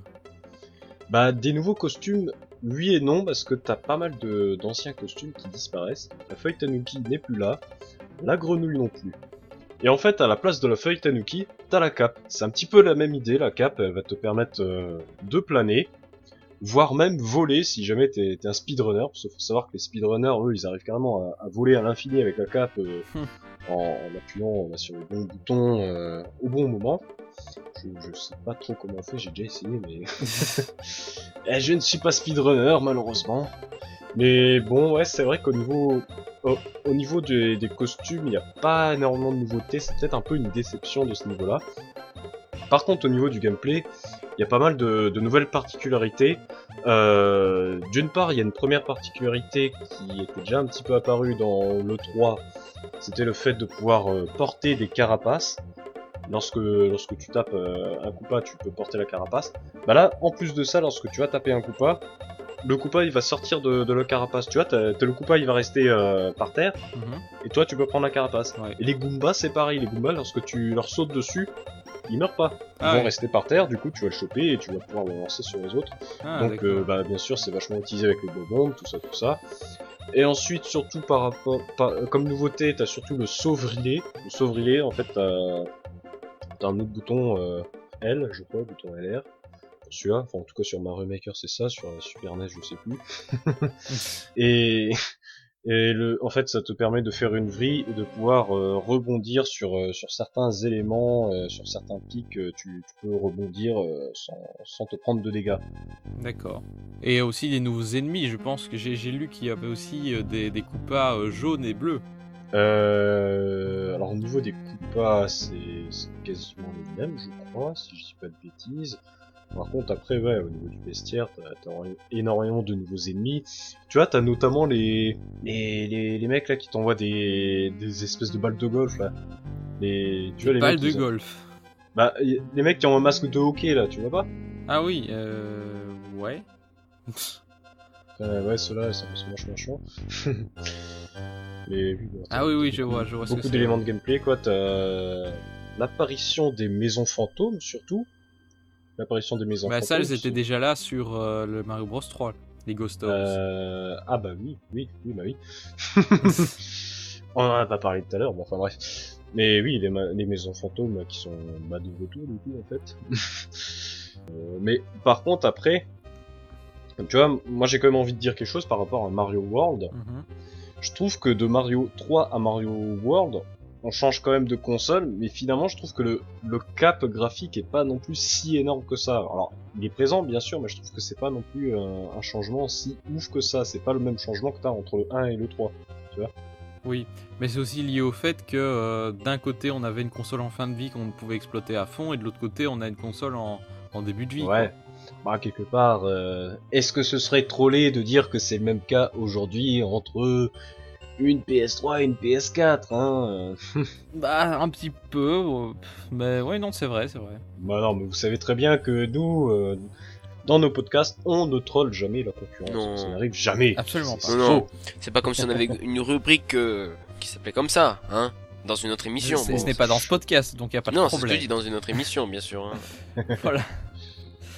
Euh, donc voilà pour ce Super Ah oui, donc euh, un, élément important de Super Mario World, c'est quand même une, dimension de gameplay en plus, c'est la récolte d'objets secondaires et également la possibilité de faire demi-tour euh, autant qu'on veut. Alors je sais pas si dans Mario Bros 3 on pouvait déjà retourner en arrière dans un niveau. Si, dans Mario 3, je suis quasiment persuadé que tu peux aller en arrière. moi j'ai un doute. Oui, on peut, oui. Oui, oui, on peut. En tout cas, là, là c'est une possibilité qui est encore plus exacerbée puisque tu as besoin de, de, refaire des niveaux précédents, etc. pour récupérer des objets que tu aurais loupés. Donc, euh, cet aspect collecte qui est nouveau dans un jeu Mario qui va quand même rester assez important pour allonger ah, mais euh, oui, au niveau, au niveau des demi-tours, tu veux pas dire sur, euh, tu veux pas dire dans le niveau lui-même, tu veux bah, dire sur la map. Que ce soit dans le niveau ou sur la map, quoi. Euh, ouais, mais de toute façon, dans Mario 3, tu peux aussi refaire le niveau précédent. Donc, euh, mais il n'y a pas beaucoup, pour le coup, il n'y a pas beaucoup d'intérêt vu qu'il n'y a pas d'objets à, à, collecter, à part les cartes en fin de niveau euh, qui sont aléatoires en plus. Ouais, ouais, voilà. Donc là, euh, ça, ça, ajoute de la durée de vie au jeu. Voilà, alors, euh, donc toi, Rifal, t'as déjà donné ton avis sur Mario World. Oui. Et donc toi, Magus, est-ce que tu y as joué? Bien, bah bien sûr, bah, c'était mon deuxième jeu, tout simplement. Voilà, donc. Euh, deuxième jeu que, bah oui, parce que j'avais. par du bon jeu quand même. Hein. Ouais, parce que j'avais eu euh, Super Mario euh, Bros 3, donc et Super Mario World en même temps, et euh, sur Game Boy Advance, je précise. Et pareil, euh, j'ai passé des heures, j'ai jamais fini le jeu. Pour le coup, j'ai jamais fini le jeu, mais j'ai passé des heures. Parce que j'étais tout le temps euh, bloqué au Mont Vanille, c'est ça? Ouais, J'étais toujours j'étais toujours bloqué à ce, à ce, ce monde-là, je sais pas pourquoi à l'époque. Et euh, puis bon, j'ai jamais fini le jeu, c'est vrai. Faut peut-être que je le fasse aussi un jour. Tente de jeu à finir un jour. Ouais, voilà, c'est dingue. Mais qu'est-ce qui t'a marqué dans ce jeu particulièrement? Bah le fait qu'il y ait des en fait tous les niveaux sont différents c'est ça qui euh, qui je pense arrivait à, me capter quand, quand j'étais petit parce que du coup euh, c'était différent à chaque fois et j'avais envie d'en voir plus à chaque, fois forcément puis bon j'adore Yoshi donc bon euh, voilà et puis et puis et puis voilà non c'est puis c'était tellement parfait le gameplay les graphismes euh, voilà et puis surtout voir un jeu Super Nintendo enfin maintenant avec le recul voir un jeu Super Nintendo tourner sur une console portable Bon, c'est sûr qu'à l'époque, c'était ex excellent, quoi. Voilà, donc euh, Super Mario World qui a introduit quand même un personnage qui sera date et qui fera date et qui aura sa propre série, c'est-à-dire Yoshi. Mmh, tout à fait. Et euh, on, on, vous invite à écouter le précédent podcast à ce sujet d'ailleurs. Exactement. Nintendo Chronicle 8 retour sur la série Yoshi. Donc voilà, on reparle un peu de Yoshi dans Super Mario World et euh, de la série dérivée donc Yoshi qui a dérivé de cette série Mario 2D comme un certain nombre de séries. La série Yoshi qui a d'ailleurs repris les mascades de Super Mario Bros 2, donc tout est lié. Hein, c'est vrai. Et justement, on va parler euh, d'un autre jeu sur Game Boy qui, qui, a, qui a eu droit à des des produits dérivés, à des jeux dérivés avec un certain personnage. C'est Super Mario Land 2 sur Game Boy qui est sorti en 1992. Alors le sous-titre de ce jeu c'est Six Golden Queens. Pourquoi ce sous-titre? Queens. Oui. Tu dis pas coins toi? Coins, bah si tu veux. Ou coin, coin. voilà. 6 pièces d'or. Insert au coin, évidemment. Donc 6 euh, pièces d'or. Pourquoi ce sous-titre? Bah, En fait, euh, Mario, Mario dans, dans l'univers de Super Mario Land 2, il avait un château, et il se le fait voler par un grossier personnage qui lui ressemble étrangement. cet anti-héros, cet anti-héros qui est très grossier, faut le dire, n'est autre que Wario. Alors donc euh, le but de ce jeu, bah, c'est qu'il faudra rechercher 6 pièces en or dans les 6 mondes différents du jeu afin de pouvoir ouvrir le château et jarter le vilain Wario. Donc, euh, ben, ce jeu, euh, au niveau du gameplay, c'est un peu un mix entre Mario 3 et Mario World. C'est situé un petit peu entre les deux. Mm-hmm. C'est une carte du monde qui, qui est très Mario World. Euh, euh, mais le game, euh, au niveau au niveau du gameplay, tu peux porter des, des objets également. Euh, et t'as des sauves D'accord. Au, au, niveau du style graphique, bon, bien sûr, on est en monochrome, mais tu te rapproches plus de Mario World. Par contre, euh, donc oui, on, remarque beaucoup de, détails vu qu'on est à Mario World, surtout sur le design de Mario. Par contre, euh, moi ce que j'ai constaté sur ce jeu, c'est que la caméra est beaucoup plus proche, surtout par rapport au Mario Land 1. Et du coup, je trouve que ça donne un peu moins de visibilité sur euh, l'action. Ah oui. Oui. Donc, euh, donc voilà. Sinon, euh, t'as as un monde des géants aussi, comme dans Mario 3, où mhm. en fait t'es miniaturisé, t'as plein de blocs géants, tout ça, tout ça, c'est super. C'est excellent. Et qu'est-ce que je vais dire d'autre? Donc oui, bah, c'était toujours produit par euh, Gunpei Yokoi. La musique, ce coup-ci, est signée par Kazumi Totaka. Totaka, je sais pas si ce nom vous dit quelque chose. Ça me dit rien du tout. C'est la fameuse Totaka Song. On n'a jamais entendu parler C'est une série de 19 notes euh, qui, qui, est joué. Euh, c'est un espèce d'easter egg, un easter egg qui, qui se cache dans pas mal de jeux Nintendo, euh, où t'as as une petite musique. Euh, faudrait, que tu essayes de, de, la retrouver, de la passer dans, dans le podcast en montage. Euh, donc, oui, c'est une petite mélodie qu'on retrouve à chaque fois. D'accord. Et qu'est-ce qu'elle a comme caractéristique, hormis le fait qu'elle fasse des caméos un peu partout? Euh, bah, c'est juste ça en fait. Euh, on, a, jamais trop su pourquoi, mais euh, cette musique tu la retrouves souvent. Je sais que dernièrement on l'a retrouvée dans Mario Kart 8 euh, sur, je crois, le, circuit Yoshi. si tu t'approches à un certain endroit, tu... je crois que c'est les Yoshi la chantonne cette musique, c'est ah marrant. Oui. Ouais ouais. ouais c'est un truc de taré ouais. c'est je sais pas théorie du complot, on ne sait pas. Hein. Oui, surtout que les Yoshi n'apparaissent pas dans Super Mario Land 2, donc on peut se poser des questions. Est-ce qu'ils auraient dû y apparaître? Non, mais ça n'a rien à voir avec les Yoshi, c'est la chanson qui est comme ça, et tu sais pas pourquoi. Dans, dans Link's Awakening, elle y est aussi, la chanson. Link's Awakening. Euh, oui, d'ailleurs, on sait, d'ailleurs, on sait qu'il y a des références à Zelda dans euh, Mario Bros 2. Ou non, c'est l'inverse. Non, l'inverse. Link's Awakening, t'as genre t'as le Yoshi, t'as le chon, enfin bon, c'est pas le sujet. Bon, bah, je te, je te laisse la main pour continuer, du coup, parce que, bon, Mario Land 2, à moins que vous y ayez joué, mais moi j'ai pas grand chose à dire. Euh, mais est-ce que, est-ce que l'univers c'était le royaume champignon ou ça, ça euh, Land euh Non, non, c'était toujours Sarah Saland, c'est, c'est toujours, euh, c'est, toujours un univers en gros, bon, même si c'est vachement différent du, du premier Land 1 en fait. Mhm. Et du coup, c'est un univers qui va plutôt persister dans la série des, des Wario en fait et Wario Land. Oui, bah voilà, justement, j'en parlais de, Wario. En fait, euh, euh, ils ont sorti par la suite Super Mario Land 3, sous-titré Wario, Land. Tout simplement, et c'est par la suite qu'on a eu les d'autres Wario Land, Wario Land 4 notamment sur euh, GBA qui est excellent, je l'adore ce jeu.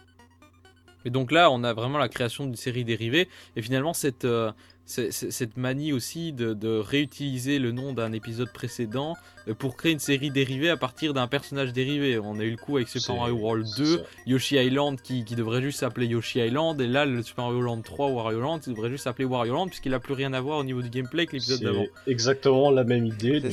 bien, bien sûr, euh, les idées marketing, hein, je suppose. Exactement. Et donc voilà, deux jeux qui ont créé deux séries parallèles qui persistent d'ailleurs toujours aujourd'hui, quoique les Wario Land, ça fait un moment qu'on n'en a plus entendu parler. Hein. Bon, il y en a eu un sur Wii quand Oui, sur Wii, oui. Oui, mais sur Wii, ça commence à dater. Hein. On est sur 3D, c'est Wii U maintenant, les gars. Hein. Mm, c'est vrai. C'est vrai qu'on n'a pas eu de nouveau euh, Wario sur Wii U en même temps, la Wii U. Voilà.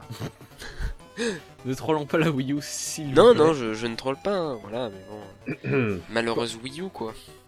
voilà. Quoi qu'il en soit, après, euh, ce Super Mario Land 2, on n'a plus eu aucun jeu Mario 2D original avant longtemps, puisque la série est passée à la 3D avec Super Mario 64. Euh, et, donc euh, il y avait évidemment cette idée de bah, déjà le jeu était conçu pour la console, c'est-à-dire une console qui est capable de faire des polygones, évoluer dans un univers en 3D. Donc vous avez besoin d'un jeu porte-étendard de nouveau. Et là ils ont fait Mario 64 euh, bon, on n'est pas là pour débriefer les Mario 3D, mais quoi qu'il en soit, euh, la, série 2D a été totalement laissée de côté au profit de l'innovation euh, et de la nouveauté, du changement dans le monde du jeu vidéo. Et donc cette série Mario 2D a, été laissée de côté. Pourtant, les, les, Mario 3D ont fait de bonnes ventes, donc il n'y avait pas vraiment la nécessité de les faire revenir. Néanmoins, sur console portable, évidemment, on ne savait pas faire ça, et donc il fallait continuer à alimenter la console avec du Mario. Mais il se trouve qu'en fait, on n'a eu que des rééditions finalement. On a eu des rééditions de plein de Mario précédents. Oui, c'est ça. On a, d'abord eu sur Game Boy Color Super Mario Bros Deluxe qui reprend euh, le Mario Bros, euh, Super Mario Bros de la NES avec euh, des mondes supplémentaires. C'est, c'est, t'as, un deuxième loop du jeu en fait. T'as une deuxième boucle du jeu, un peu comme dans les Ghouls and Ghosts ou dans les Castlevania.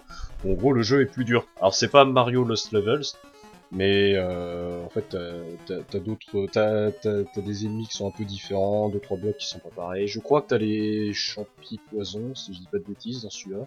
Ah ouais.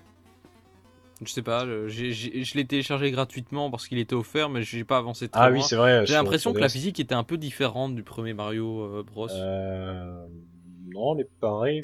après, après, je sais plus trop parce que c'est le tout premier jeu Mario euh, sur lequel j'ai joué. Euh, quand j'étais enfant sur Game Boy Color tout simplement. Donc ça remonte un petit peu. Voilà. Euh, à part ce Mario Bros Deluxe, il y a eu les, fameux NES classiques euh, et les Mario Advance. Oui. Donc là, là je sais plus. Donc là, Magus, tu disais qu'il y avait le Mario Bros 3 et le World qui avaient été réédités sur GBA. Tout à fait, et Le 2. Et le 2 aussi, enfin le, le 2, le, j'entends le Doki Doki Panic. Il était sur GBA. Oui, bah, c'est bien possible aussi, ouais. Si, si, euh, et, et ainsi, euh, il y avait aussi bah, le Yoshi Island. Enfin, euh, c'est- tout cela faisait partie des Mario Advance. D'ailleurs, le Yoshi Island était sous-titré Mario Advance euh, 3, je Trois, crois. ouais. Ou Mm, 4, c'est ça, quelque chose comme ça. Oui, C'est donc ça. en fait, ils reprennent le même jeu et ils mettent Super Mario Advance juste comme argument marketing, quoi. Mm, mm. Et puis dans les rééditions, il y a eu bien sûr le fameux Super Mario All Stars, donc sur euh, SNES après, Mario World, donc qui reprenait tous les jeux sortis euh, sur NES jusque-là. Donc ça c'était pour les rééditions. Après euh, l'ADS est arrivé, hein, nous sommes en 2005, donc il y a quand même euh, quelques années qui sont passées. Et là d'une coup il y a de nouveau la volonté de refaire du Mario 2D, puisque la 3DS avait déjà eu son remake de Super Mario 64. Et là ils se sont dit, bah on va essayer de... On, a une console qui est beaucoup plus axée grand public et donc on va ressortir un jeu grand public comme on l'a fait sur, euh, sur NES à l'époque. Et donc euh, ils décident de un petit peu mélanger l'ancien et le moderne avec euh, la, fameuse 2,5D, hein, c'est-à-dire les, sprites, les sprites 3D euh, à la- dans un, un jeu à défilement horizontal et qui se déroule sur un plan 2D. Et c'est de là que naissent les New Super Mario Bros. euh, qui est un énorme carton sur DS et c'est certainement l'un des jeux les plus vendus. 28 millions, exactement. Ah oui, c'est- énorme. 28 c'est millions, c'est Et, et même, après la sortie de la le 3D, jeu c'est resté un des jeux les plus vendus euh, sur console portable. Euh, ouais, je sais pas si c'est le plus vendu de la DS. Euh, attends, c'est plus que les Pokémon en tout cas, ça je suis sûr. Oui, à mon Les avis, c'est- Pokémon ils sont à 15 millions. Ça, ça doit être le plus vendu ou le deuxième derrière le, le- le- le Kawashima ou le, le Nintendo, mais, mais- même avant. Oui, oui, non, clairement, clairement. Mais c'est vrai que c'était quand même un énorme pari de la part de Nintendo à l'époque. Parce que t'es en 2006, euh, tout le monde, euh, c'était c'était encore pas mal la course à la puissance. euh, les plateformers à l'époque, c'était que des plateformes, que des plateformers 3D. Puis, bah, Nintendo décide d'aller à contre-courant de tout le monde. Avec quoi comme argument? La nostalgie. Voilà, exactement. tout simplement. Et pourtant, c'est un jeu qui n'exploitait pas du tout le tactile, hein, alors que c'est pourtant euh, l'époque de la Touch Euh, Generation. Si, un petit peu quand même, euh, parce que bah, dans, dans le jeu en lui-même, le- la seule fonction tactique euh, que t'as, c'est pour activer, c'est pour faire apparaître les objets que t'as stockés. Mais après, t'as quand même les, les mini-jeux aussi. hein. Oui, mais les mini-jeux qui étaient euh, parlera. quasiment les mêmes de ceux de. Enfin, grosso de Mario modo, 64 DS. les mêmes de ça. ceux de Mario 64 DS, qui étaient là juste pour faire voir l'écran tactile, on a l'impression. C'est ça.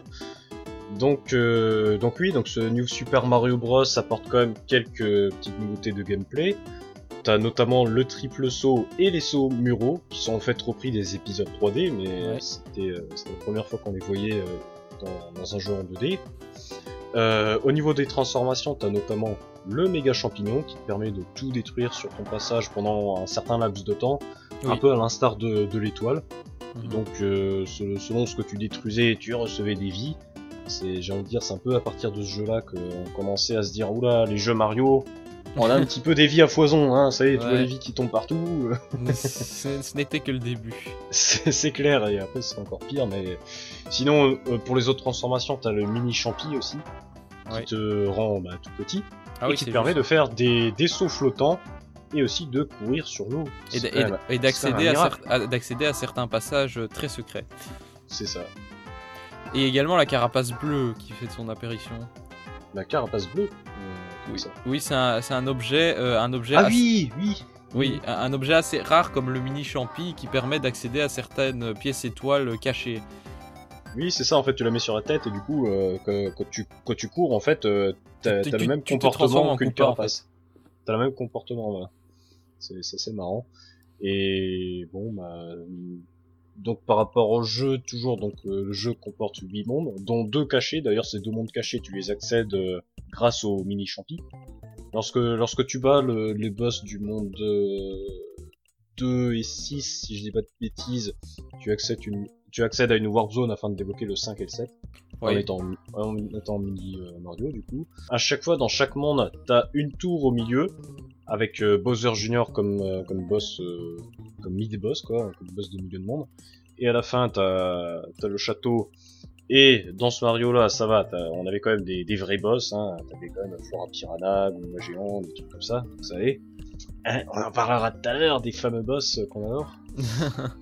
Et autre nouveauté, euh, tu devais également trouver trois pièces étoiles dans chaque niveau. Oui. Et ces pièces étoiles étaient plus ou moins cachées. Hein. Oui, la fameuse collecte des pièces étoiles qui, qui sera une constante des New, Super- des New Super Mario Bros. Mm, Voilà, donc euh, ça c'est un jeu quand même euh, qui a, qui a marqué euh, beaucoup de, de gens de notre génération en tout cas, puisque euh, bon, on était, euh, on était tous plus ou, plus ou moins euh, gosses à l'époque où le jeu est sorti, donc on a tous eu l'occasion d'y jouer et de s'arracher les cheveux dessus. Moi personnellement, je l'ai jamais fini. Hein. Tu l'as jamais Je fini l'ai jamais fini. Hein. Non, mais T'es sérieux Il dit pas. Attends, mais moi je l'ai torché dans tous les sens ce jeu. Ah non, moi je l'ai trouvé quand même assez difficile euh, et surtout dans, mais dans, dans le système de sauvegarde qui fait que quand t'es game over, tu dois recommencer tous les niveaux que t'as fait jusque là. Ah oui, les, les sauvegardes, elles étaient bizarres. Oui, tu pouvais, sauve- tu pouvais sauvegarder que quand chaque fois que tu as cédé à un, je sais pas Oui, à une maison champi en fait. Oui, oui, c'est vrai que c'était un peu chelou ça. Je sais pas trop. Soit, soit quand tu réussissais une tour, soit quand tu euh, accédais à une maison champi. Et donc euh, c'était assez foireux comme système. Ouais, c'était un peu bizarre. Ouais. Oui, et puis il fallait, bah, fallait finir le jeu euh, une fois. Lorsque tu, tu arrivais à battre le boss de fin, là tu pouvais sauvegarder quand tu voulais. C'était un peu débile. Oui, c'est c'est débile, c'est quand on a plus besoin quoi. Bah voilà, parce qu'après, quand t'as fini le jeu. Bah, T'as plus de possibilité de sauvegarde de toute façon. bah, de toute façon, il te reste juste euh, à choper toutes les pièces étoiles. Hein. Ouais, c'est ça. Voilà, donc euh, bon, moi personnellement, euh, j'y ai joué euh, pas trop mal, mais c'est pas un jeu qui m'a beaucoup accroché, mais il avait quand même le mérite d'innover et d'innover par rapport aux anciens épisodes 2D et, euh, et de, bah, de ramener la, la série sur le devant de la scène. Alors toi, Magus, euh, t'as sûrement joué à New Super Mario Bros. Ne me dis pas le contraire. Bien sûr, bien sûr, j'ai joué à New Super Mario Bros euh, sur, sur DS, dans une version tout à fait légale, bien évidemment. Ah, ben moi aussi, j'ai joué dans une version tout à fait légale. Bah, évidemment, évidemment. euh, vous attendez tous le retour de Ranger 4. hein, oui, le Ranger. Voilà, j'ai joué sur Ranger 4. C'est Ranger 4, ouais, bien évidemment. Euh, non, et puis voilà, non, non, euh, c'était c'était sympa New Super Mario Bros. Après, c'était pas le Mario qui m'a euh, extasié, quoi. J'étais pas, euh, j'étais pas en extase devant euh, New Super Mario Bros. hein. J'ai largement préféré euh, Mario World ou Mario Bros 3 que que New Super Mario Bros. c'est normal vu que la série 3D est quand même passée par là. Oui, bien sûr, mais euh, mais je veux dire à titre de comparaison euh, 2D 2D, je préfère je, je préférais Mario World plutôt qu'à New Super Mario Bros. Et pour quelle raison? Bah, je sais pas. euh, Je sais Eh, pas. Moi, je, moi j'ai rien, j'ai j'ai rien qu'un élément de comparaison. Les musiques. Sérieusement, dans New Super Mario Bros, tu retiens quoi comme musique? Le thème Bah de ouais. base. À Le thème le de thème. base, ouais, mais le thème de base. On est d'accord, il- Ah, moi, moi, il m'a gonflé ce thème de base. Alors que le thème de Super Mario World, mais je l'adore. Ah, mais oui, mais. C'est vrai que les musiques sont pas très très inspirées. Mais d'ailleurs, c'est pas Koji Kondo qui les a composées. Il a été directeur euh, des mu- musicales, mais il les a mais pas de toute composées façon, de toute façon, les, les New Super Mario Bros, euh, là, c'est, ce sera plus du tout les, les mêmes équipes. C'est, c'est plus, euh, c'est plus Tezuka, c'est plus euh, Miyamoto. Eux, ils sont, eux, de toute façon, ils sont dans la cour des grands. Ils sont sur Mario Galaxy. Hein. Oui, clairement. Et donc, bah, Mario Galaxy, c'est pas Koji Kondo non plus. Hein. C'est euh, Maito Yokota, je crois. Enfin, enfin, ça, comme d'hab, Koji Kondo, il est toujours en mode, euh, c'est moi qui ai composé ça. Puis en fait, il a composé deux thèmes, c'est tout. quoi. Oui, c'est- vrai. Euh, et sinon, au niveau des éléments repris par rapport au précédent Mario, disons qu'il y a une espèce de, de synthèse d'éléments, mais il y en a quand même des, des intéressants qui ont été laissés tomber. Oui, de toute façon, tout ce qui est euh, Tanuki, euh, tout, ce qui est costume euh, un peu originaux, on va dire, ça c'était laissé de côté, alors que en, en gros, tu gardes que la base. En gros, tu gardes la base, tu gardes champignons, fleurs de feu, et c'est tout, quoi. Oui, et, Et puis, toi, et puis ils ajoutent euh, quelques trucs aussi. Oui, plus les quelques ajouts dont on a parlé. Voilà. Euh, alors après, euh, évidemment, le jeu s'est vendu par camion et ils se sont dit, oh, ben pourquoi ne pas refaire la même chose sur Wii? Alors parallèlement au lancement de Super Mario Galaxy 2, ils font également euh, la promotion de euh, New Super Mario Bros. Wii, qui a pour principale innovation le jeu à 4. C'est ça. Et bon, c'est ça, mais multi, multi à 4, donc euh, qui te permet bah, de, de jouer ensemble à 4 pour coopérer ou te mettre sur la gueule. Ça, c'était pas mal mis en avant à l'époque. Oui. Et donc les, particu- les particularités de ce multijoueur, c'est que lorsque quelqu'un meurt, bah, il se retrouve dans une bulle qui ne sera éclatée que par un autre joueur. Et ce système, mine de rien, bah, c'est un système qui, qui a été repris par de nombreux autres jeux de plateforme par la suite, que ce soit les autres New Super Mario Bros, que ça soit Kirby, Donkey Kong Country Tropical Freeze, Smash Bros dans l'hémisphère sub Rayman Legends aussi. Et même Rayman Legends euh, a repris ce système-là. en Non, mais fait. ce- cela dit, Smash Bros est sorti avant. Hein. Oui, Smash Bros est sorti avant, mais Rayman Legends. Euh, Rayman oui, Legends sorti après. Mais c'est vrai que c'est une idée qui a été trouvée assez récemment par rapport à l'époque où justement c'était un problème de devoir jouer à deux sur un jeu à scrolling. Ouais, ouais, carrément, carrément. Euh, et donc au niveau des des comment ça s'appelle, des, des tran- nouvelles transformations, on a le champignon Télétubies. le champignon Télétubbies. le champignon C'est le Télétubies. champignon copter, tu veux dire Ouais, voilà, je parle de ça. Mais sérieux, mais regarde la, la tronche que se tape Mario avec ce, che- avec ce costume euh, hélicoptère là. C'est- C'est ridicule. Le mec il ressemble à un Télétubies. sérieux, sérieux. Et, et, et donc, euh, bah, ce champignon hélice, il te permet de gagner de la hauteur quand tu secoues la Wiimote. D'ailleurs, euh, bon, la Wiimote, parlons-en. Ça, c'est assez important. Le Wiimote euh, bah, sert quasiment à rien. Bah, ils ont part, ajouté euh, une fonction de secouer pour choper les carapaces, etc. Et, et euh, tu as deux trois plateformes dans deux trois niveaux qui te permettent euh, de, de- de la faire bouger Oui, c'est vrai euh, que c'était assez sympa ça. avec la fonction gyroscope. Mais bon, moi surtout ce que je trouvais, euh, ce que je trouve assez drôle maintenant quand je vois avec le recul, c'est que tu te dis les mecs de chez Nintendo, ils t'ont quand même imposé de jouer avec une manette NES quoi en gros. Oui, c'est c'est vrai. C'est vrai, le c'est. Wiimote à l'horizontale c'est la manette Mais NES. c'est quoi, tout à fait jouable avec, euh, avec une- un autre type de manette. Hein. Si tu prends Wiimote Nunchuk et peut-être même manette classique. Enfin, moi, je jouais Euh, systématiquement. Manette classique, je pense pas, c'est mais. Wiimote Nunchuk, ça, je suis sûr. D'ailleurs, je jouais, je jouais systématiquement avec parce que manette à l'horizontale, laisse tomber, quoi. Bah, ça dépend si tu préfères le, si tu préfères une croix directionnelle ou pas quoi. Ouais, bah, le, le, le- le stick analogique, franchement, est très bien. Parce que, ouais. Ouais, c'est selon les goûts de chacun. Euh, qu'est-ce que je voulais dire d'autre? Le costume pingouin. Ah, oui. Oh, il est mignon, le le costume, pingouin, pingouin. oui, bien sûr. Il est mignon. Donc oui, bon, il te permet de lancer des boules de glace et surtout de glisser sur le ventre. C'est génial. C'est formidable. révolution. Non, mais c'est vrai, non, mais c'est vrai que sur les niveaux glacés, c'est quand même, euh, c'est quand même cool, quoi. Il y a- en speedrun, il y a moyen de faire des choses. Ouais, j'ai jamais regardé de speedrun de ce jeu. Faut dire que. Bah, il y avait même des vidéos, des vidéos de speedrun à débloquer, hein, où tu voyais le nombre Ah, de vies qui oui. chopaient à chaque fois. En fait, en dépensant tes pièces Oui, étoiles, tu débloquais des, des, des, des vidéos de speedrun. C'est ça, t'avais des, des super plays, euh, des, des trucs euh, vie à l'infini et tout. C'était vachement marrant. Voilà, donc euh, bon, Super Mario Bros. Oui, à part finalement ce jeu à 4 qui a été très fort mis en avant et quelques transformations, fondamentalement au niveau de la structure, il apportait rien, et au niveau des nouveautés de Mm. gameplay, il apportait euh, quasiment rien non plus. hein. Par, par contre, bizarrement, moi, je, je crois me rappeler qu'en termes de difficulté, le jeu était peut-être un peu plus difficile que celui sur DS, justement. Ah, c'est possible parce que moi j'ai Et- pas fini non plus, je suis coincé au monde 6 et, euh, et pourtant j'ai recommencé plein plein de fois ces niveaux.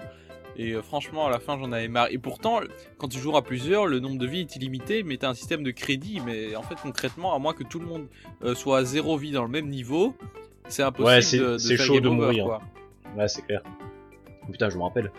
Euh, en multijoueur, le niveau le plus fou que j'ai fait, c'était euh, un niveau niveau 8-7, je crois. Il me semble que c'est celui-là. Où t'es sur un t'es sur un chariot Hmm. dans un dans un monde de feu, dans un niveau de Ouais, feu, ah t'es oui, sur un chariot qui se déplace. sympa et c'est juste euh, la guerre quoi à 4. C'est c'est n'importe quoi. Oui, ce Ouais, qui ouais, était, à 4, c'est ce qui était bien en multi, c'est que t'avais la possibilité de jouer sur une sélection de niveaux, euh, même si t'as Ouais. pas progressé dans le jeu. Oui, oui, c'est vrai. Donc ça, c'était quand même pratique. C'était peut-être pour ça que j'avais joué assez tôt euh, ce niveau-là. Et, et enfin, euh, bah, quand tu finissais le jeu, t'avais euh, un monde neuf qui se débloquait. Et celui-là, je me rappelle vraiment proposer un, un très très bon challenge. Les derniers niveaux du jeu. Je, Ouais, je l'ai c'est jamais vu ce monde-là. Donc, Euh, oui, franchement, moi j'en ai chié. J'ai réussi, mais j'en ai chié. félicitations. euh, Magus, toi, euh, t'as joué à Mario Bros 8 à New Ouais, Super tout Bros. à fait. New Super Mario Bros. Wii que j'ai beaucoup plus apprécié que New Super Mario Bros. DS. Euh, en plus, euh, j'y joué pas, ma- pas mal de temps en multi avec des potes. Euh, donc vraiment, non, non, New Super Mario Bros. Wii, par contre, euh, je le trouve très très bien. Dommage qu'il y ait cette fameuse manette à l'horizontale, bien évidemment. Mais euh, mais bon, si- sinon, il, il est sympa New Super Mario Bros. Wii. Ouais, je, je le recommanderais. Ouais. Bon, moi, moi je- j'ai quand même. Moi, c'était l'époque où j'achetais un peu n'importe quoi comme jeu. euh, dès qu'il y avait Mario dessus, euh, si c'est sorti sur Wii, je l'achetais. C'est pour ça que j'ai Mario Party 8, euh, Mario Bros 8 euh, et quelques autres. Mario Sonic aux Olympiques, lol. Ah oui, quand même, lol. Donc j'ai acheté Tout un peu. même. À l'époque, Moi j'avais sur Ranger 4 alors. bah, pas la Wii, Oh. pas la version Wii. Non, mais sur, sur DS. ouais.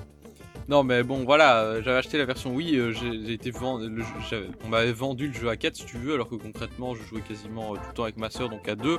Et bon, le fait d'avoir été bloqué dans, ce- monde 6 pendant, des heures, et puis je sais pas, une fois que t'as que torché, ou que t'as pas mal joué à la version DS, tu trouves quand même moins fun. Malgré le fait que tu puisses jouer en multi, parce que à force de te bourrer dedans, ok, c'est sympa sur les, petits niveaux séparés, mais quand tu veux progresser dans l'aventure, c'est contre-productif et voilà, t'avances pas. Et la coop, c'est pas forcément très amusant non plus. Donc euh, co- concrètement, c'est pas un jeu, c'est pas un jeu que j'ai franchement adoré. Bon après évidemment il y a eu bien pire, hein, c'est-à-dire la version 3DS New Super Mario Bros 2. Alors je vous laisse le soin de le descendre. Eh oui, bah voilà, c'est dans l'originalité la plus totale que Nintendo sort New Super Mario Bros 2 en 2012 sur 3DS. Et la plus grosse nouveauté, c'est le pognon. Oui, oui, le pognon. Bah oui, mais, mais c'est c'est pas des conneries, parce que le but ultime du jeu est d'obtenir le million de pièces. Et pour ce faire, de nombreux objets vous aideront, tels que la fleur pognon, qui transformera tout en pognon, mais aussi la brique pognon qui se met sur la tête de Mario afin de, de mettre du pognon partout. C'est c'est juste incroyable. C'est Alors pour le coup, à contrario, celui-là je le recommande pas. Voilà. non, Donc, ça, ouais, non, mais c'est- ça sent franchement la machine Afrique euh, du Super Mario Bros 2 quoi. C'est La machine Afrique au sens propre comme au sens Bah, figuré. c'est c'est assumé, j'ai Ouais. envie de dire. hein. Non mais c'est vrai que ouais. au niveau des nouveautés, à part les pièces partout, il y a zéro, rien, rien d'intéressant. Je veux dire, euh, Bah, à, voilà. part, à part bourriner les pièces partout et se dire oh il y a de l'or, il y a de l'or, il y a de l'or, ben il y a quoi d'intéressant dans ce jeu finalement? Ouais, c'est clair. Et enfin, euh, au niveau du multijoueur, alors là, je voulais pousser un petit coup de gueule. Parce que là, c'est what the fuck le multijoueur, les mecs. What the fuck? Est-ce que tu peux jouer à deux avec deux consoles différentes? Tu dis c'est cool. Sauf que les deux joueurs doivent rester dans le même écran de jeu. En gros, ce que je veux dire, c'est que les deux joueurs, ils sont obligés d'avancer à la même vitesse alors qu'il y a deux consoles. C'est une aberration. Ouais. Mais contrairement au mode de joueur de New Super Mario Bros dont on n'a pas parlé, mais qui était quand même plutôt sympa, puisqu'on avait des niveaux euh, en boucle, en, en, en 2D en boucle si on veut, où euh, on devait euh, choper des étoiles avant, euh, avant l'adversaire et euh, on pouvait aussi essayer de lui mettre des bâtons dans les roues pour qu'il en ait moins. Et dès qu'on avait un nombre, un, un- certain nombre d'étoiles, on avait gagné. Donc ça c'était un mode de joueur plutôt sympa.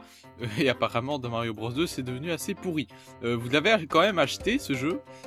Euh, non, je l'ai pas acheté. J'ai acheté celui sur DS et Wii. Parce que oui, je les ai achetés. Hein? Hein, hein? Je- Pas de Rampeur 4 à mais, mais non, mais celui sur 3DS, euh, voilà, moi j'ai fait, j'ai commencé déjà à faire une overdose des, de ces New Super Mario et c'est vrai que quand j'ai vu le jeu à l'époque, je, je me suis dit ok, euh, c'est foutage de gueule quoi. Oui, clairement. Et puis surtout, c'est le jeu qui restera dans les mémoires comme le jeu à DLC. Je suis désolé. Ah bah voilà, on était obligé d'en parler.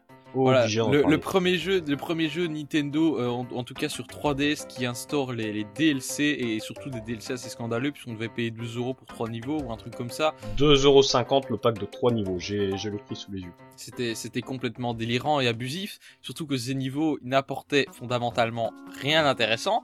Et euh, bon, voilà, c'est, vraiment le jeu à scandale. Non seulement on te vendait 40 euros un jeu sans intérêt, mais en plus on te vendait des packs de DLC à 2 euros. C'était vraiment la première fois que on avait vraiment l'impression que Nintendo servait de la, série Mario comme une machine afrique.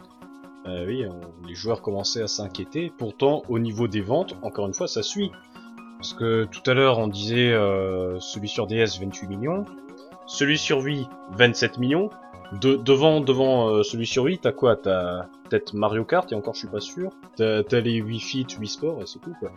Là sur euh, sur 3DS, il s'est vendu à 9 millions actuellement. Devant 9 millions, t'as quoi? T'as Mario Kart 7 et t'as les deux jeux Pokémon. C'est tout. Ouais, comme quoi euh, la marque Mario, euh, Mario 2D fait encore vendre, ou en tout cas a encore fait vendre. D'ailleurs, ils ont réitéré le coup avec New Super Mario Bros euh, Wii U, U plutôt, en, en se disant, comme pour la dernière fois, on a fait un jeu avec un minimum d'efforts et ça s'est vendu par camion entier. Ils ont refait la même chose en mettant juste des graphismes HD. Oh là là, attention, et la possibilité de jouer avec des Mi. Waouh, innovation. Ah, c'est incroyable, mais attends, mais regarde les fonds, Et- et ce regarde jeu- les fonds, et ce jeu- HD, quoi. Et ce jeu est un four. Euh, bah, en four, pas en termes de vente. Pas en termes de vente. Le, euh, pour le moment, New Super Mario Bros. U sur, sur Wii U, il est vendu à 4,8 millions.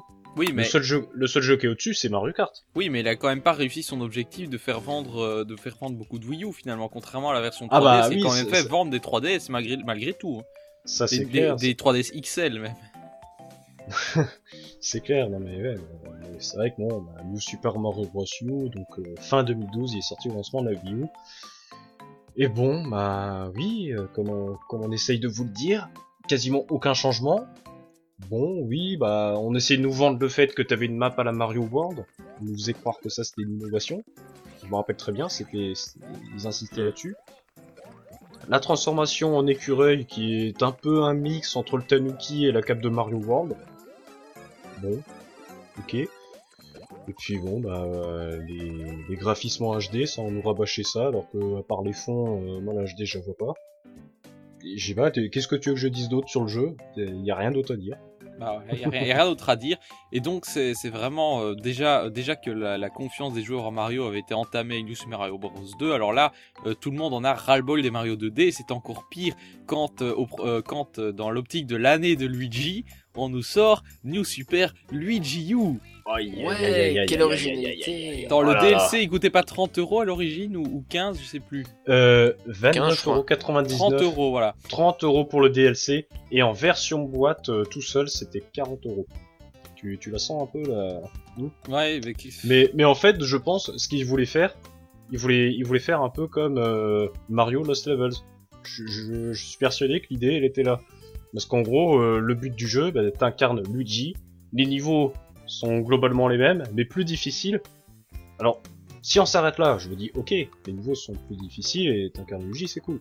Le problème, c'est que les niveaux sont beaucoup plus courts. Et ça, moi, je trouve ça what the fuck. Tu, vois, tous les niveaux, euh, tu, vois, c'est c'est limité à 100 secondes en fait. Mhm. Et moi, je trouve ça regrettable. Tu vends pas ça à 30 euros, faut, faut arrêter de délirer. Parce que les mecs, ils, les mecs euh, marketaient le fait que t'avais 80 niveaux, nouveaux niveaux pour 30 euros, donc ils disaient, ah, ça vaut le coup. Ouais, enfin, les 80 niveaux, euh, ils sont 4 fois plus courts qu'un niveau normal. Donc non, je suis pas d'accord, moi. Surtout, Moi, je paye pas 30 euros pour ça. surtout que le jeu était vendu en standalone à quoi 50 euros? Enfin, quasiment le prix du jeu, du jeu normal, quoi. C'est- Ouais, en boîte, il était vendu à 40 en fait. C'est complètement délirant. Enfin voilà, je pense que, que tout le monde est, est unanime sur ce point. New Super Luigi U, clairement, on arrive au sommet de, de la surexploitation de, de la série Mario 2D à vomir. Et d'ailleurs, depuis, bah, on n'a plus rien eu. Voilà. Bon, en même temps, euh, ils ont dit qu'ils voulaient sortir qu'un seul New Super Mario par console. Par contre, sur Wii U, ils en ont quand même fait deux. Donc, euh, Ouais, en, faisant croire que c'était un hein. seul. Et pour info, la version boîte de Luigi U, elle est, no- elle, elle est quand même vendue à 2 millions d'unités. Tu vois ça, tu te dis, merde, millions. 2 millions quoi.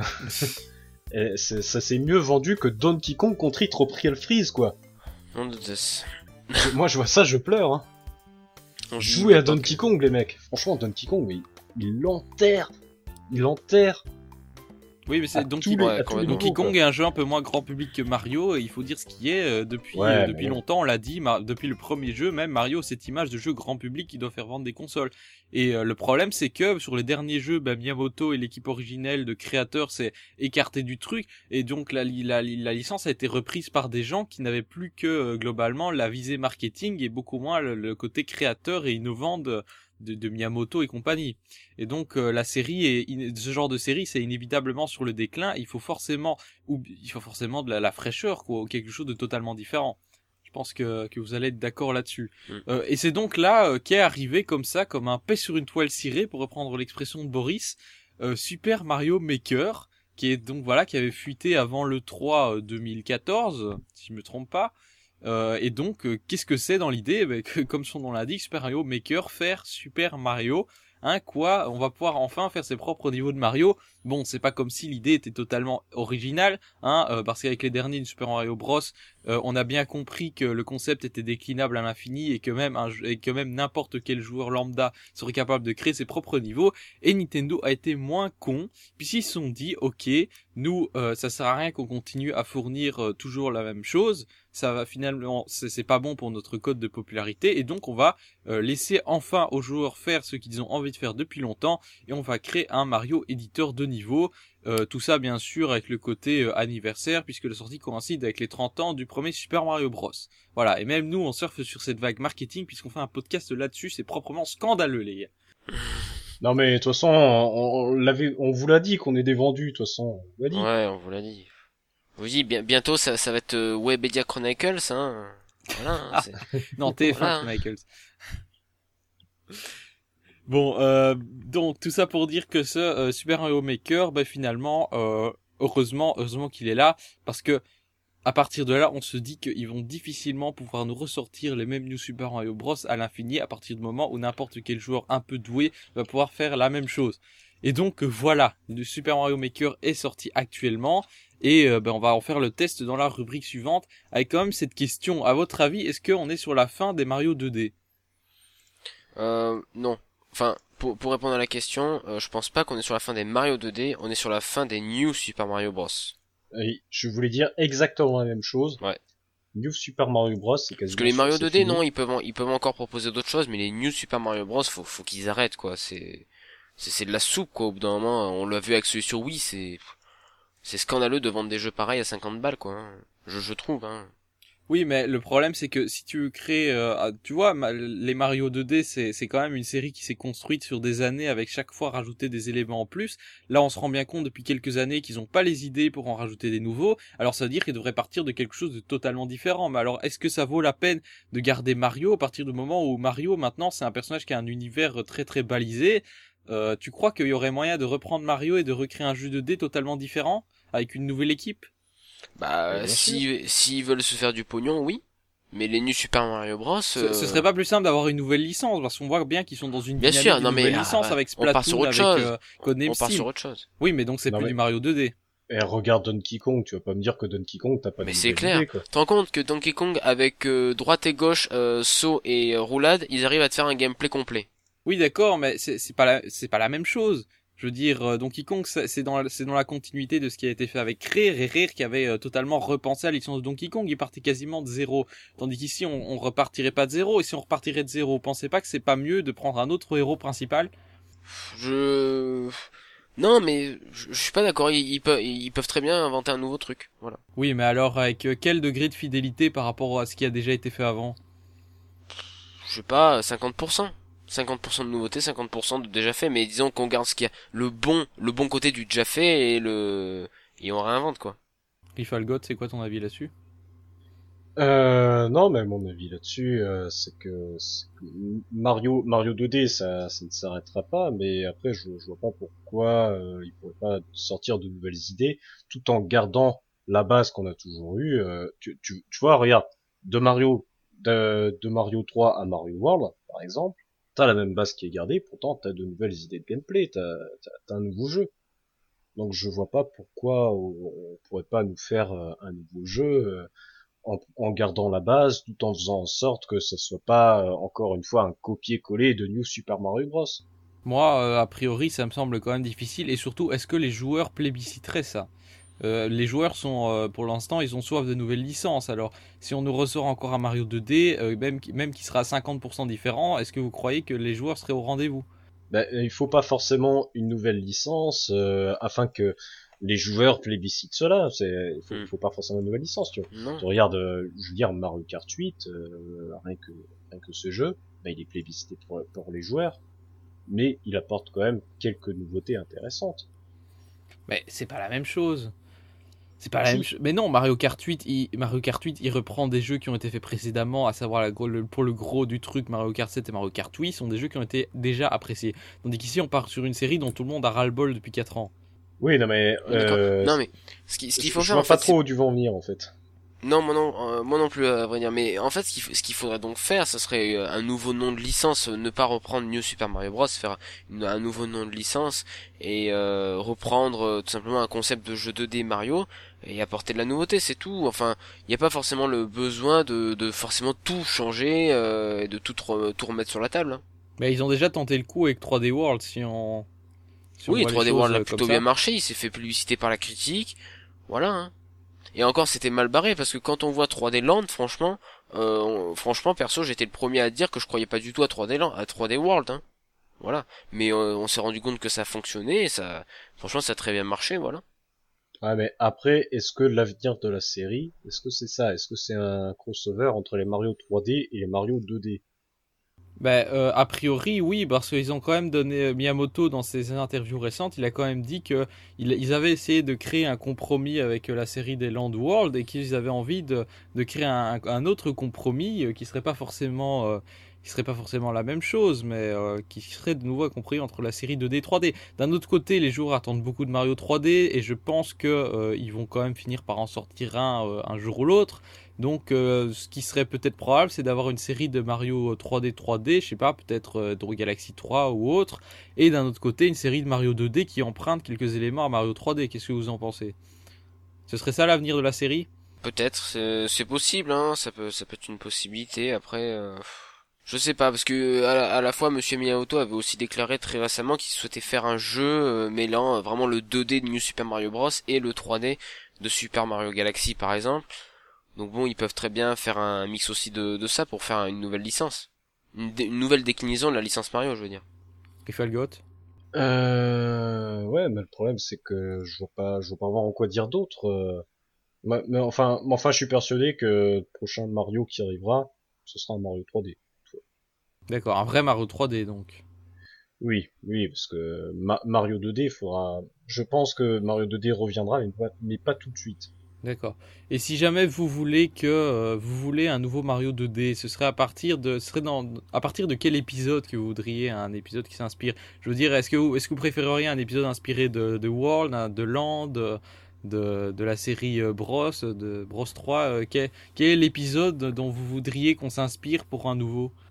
Pour moi, j'aimerais beaucoup que Nintendo reprenne les bases de Super Mario World. Et là, on peut faire avec 3D World. Enfin, non, 3D, 3D World, c'est que le nom. Le, le gameplay a rien à voir. Non, quand, je parle, sûr. quand je parle de reprendre les bases, je, je, parle, je parle du gameplay, je parle pas du nom, parce que le nom, ça, c'est n'importe quoi.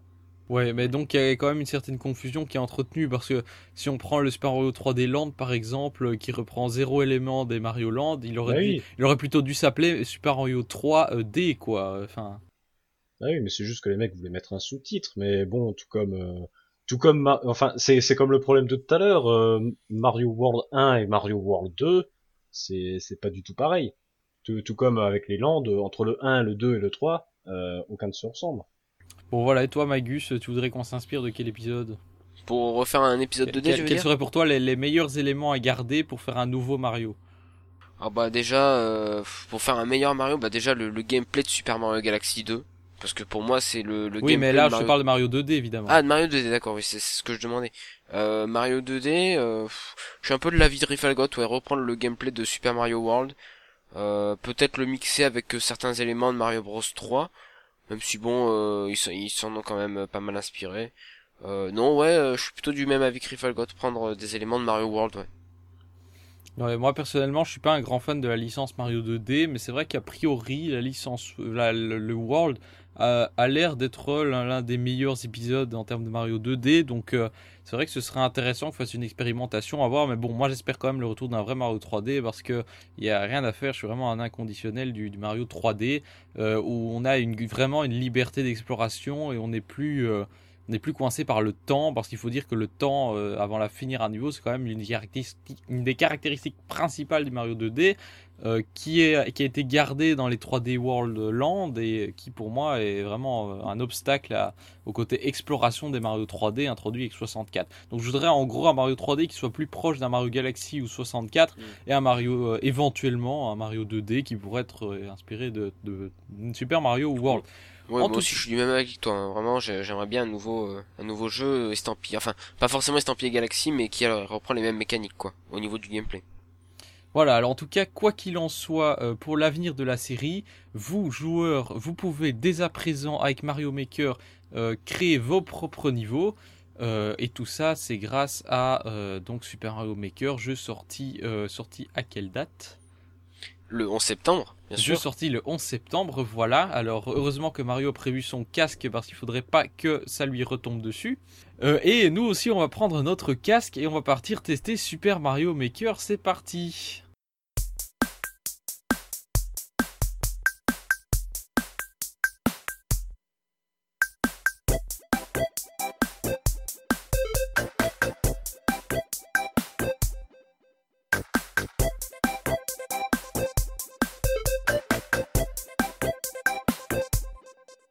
Voilà, alors donc euh, voici euh, l'heure de notre test de Super Mario Maker, donc euh, le jeu où vous pourrez vous-même créer votre Mario.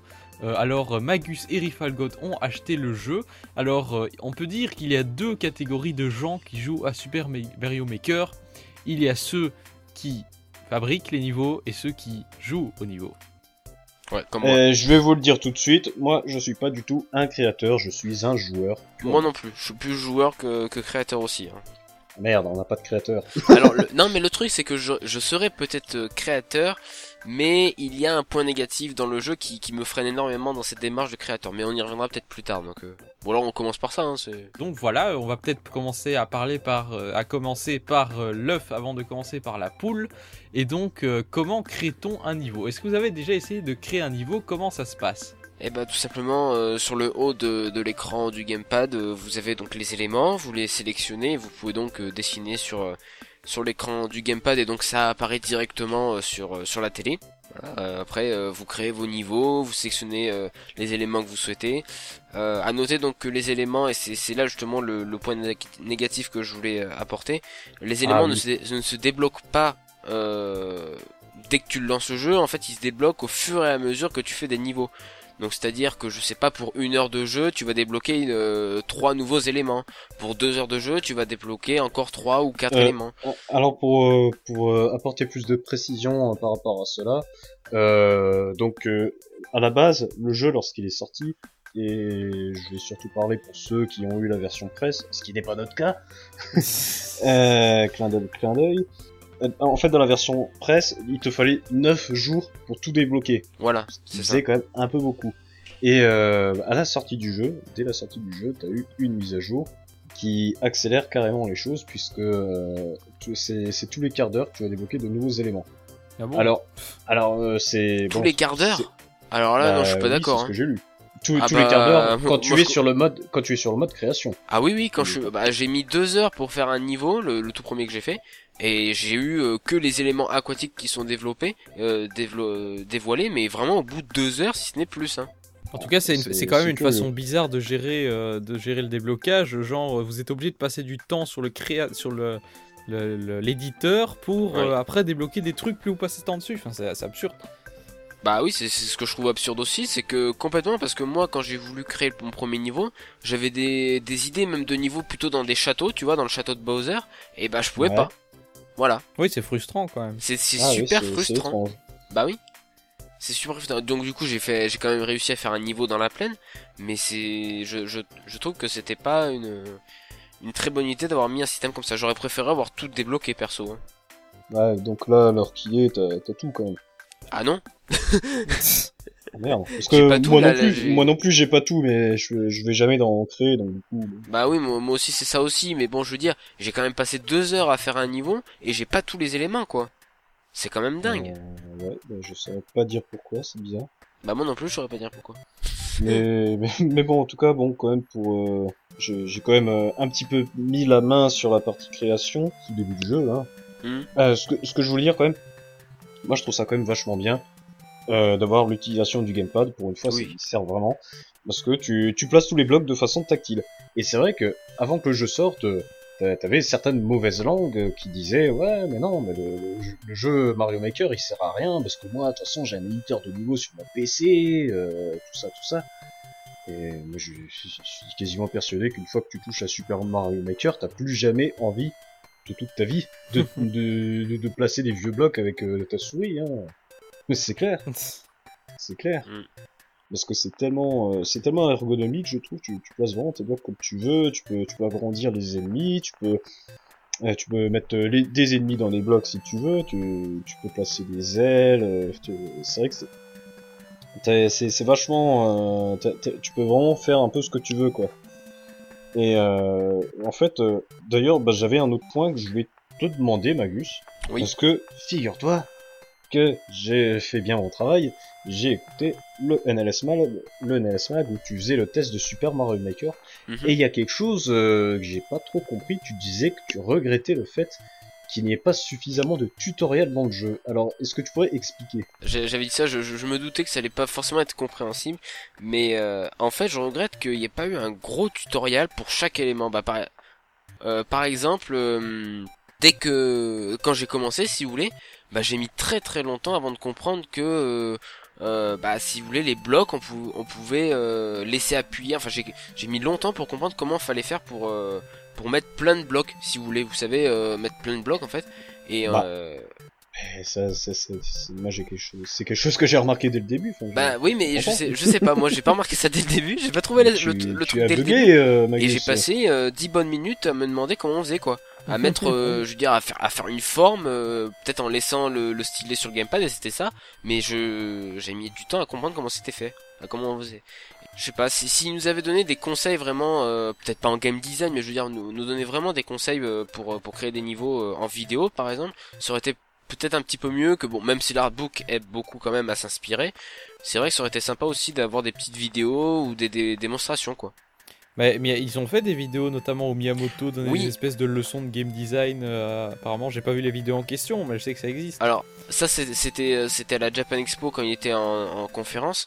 Après si vous voulez dans les bonus du jeu vous avez quand même des euh, des euh, vous voyez pas la création enfin si vous voyez la création du niveau aussi mais c'est pour quelque chose de très spécifique. Et c'est ça, ça aide pas forcément quoi. Enfin je, je sais pas comment expliquer ce que je voudrais comme tutoriel mais j'aurais aimé euh, plus d'explications que ce que, que ce que je trouve il y a dans le jeu. Voilà. Est-ce que tu voudrais des tutoriels sur l'ergonomie ou sur le, le game design en général? Euh, le game design plutôt Oui, donc comment euh, concevoir un niveau qui marche, quoi. Oui, Voilà, ça, je, c'est ça. ça, je suppose que c'est le principal problème parce que tout le monde n'a pas forcément euh, les, les- le C'est game design, ça s'apprend, quoi. Je veux dire, il y a des études ça, c'est ça, et euh, c'est vrai tu- que, les- c'est vrai que laisser n'importe qui euh, faire, faire des niveaux qui soient un tant soit peu, un tant soit peu jouables et, et intéressants, ça doit pas être très très facile pour tout le monde. Ouais, mais que- ça, je, la- je suppose que ça va rebuter dans une certaine mesure.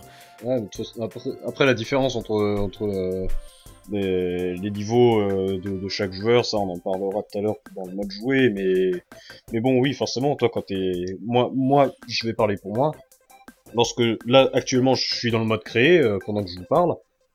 Euh, ok bon bah je, je prends le modèle du niveau qu'on qu'on te propose de base, je fais quelques je place quelques blocs. Mais c'est tout. Après, je sais pas quoi faire d'autre. Je sais pas, je sais pas quoi faire d'autre. Ça. j'ai- moi j'ai pas d'idée tout simplement. Après je peux m'en prendre qu'à moi-même. Je, je vais pas dire ah bah c'est c'est pas cool. euh, y a pas y a pas de tutoriel qui me dit comment faire euh, des, des niveaux de ouf. Parce que après par rapport à ça, tous les tous les niveaux qui sont dans Défi des 10 Mario, tu peux les télécharger. Les niveaux des des autres joueurs, tu peux les télécharger. T'as un artbook où t'as plein de modèles de niveaux. Donc franchement, moi je trouve quand même que t'es vachement aidé pour euh, pour avoir des modèles de des, des, idées de, de design amusants. Après, c'est juste que, bah, toi, quand, t'es pas vraiment motivé ou tu sais pas quoi vraiment faire, euh, ben, ça, tu peux rien y faire. Hein. Mhm. Et je suppose qu'il y a quand même beaucoup de joueurs dans votre cas. Enfin, Ah euh, bah sûrement, hein, sûrement. Après des joueurs par exemple comme Jumpman qui connaissent euh, vraiment le, le métier de game design, bon je pense qu'il a aucun souci. surtout quand on s'appelle Jumpman. hein. Ouais, surtout quand on s'appelle Jumpman. Ce serait un compte de pas pouvoir faire des niveaux de. Mario. C'est c'est clair, oui. Mais euh, mais ouais, après il c'est sûr il faut il faut avoir de l'inspiration. Après après je dis pas, je j'ai j'ai quand même pas mal d'imagination, mais c'est vrai que quand on se retrouve devant le gamepad avec tous ces éléments, bah t'es- bloqué quoi. Je sais pas pourquoi j'ai il y a un truc qui fait que bah t'arrives pas à trouver le- les les les bons éléments pour faire un bon niveau quoi. Voilà. Oui, c'est la, la, la- comment?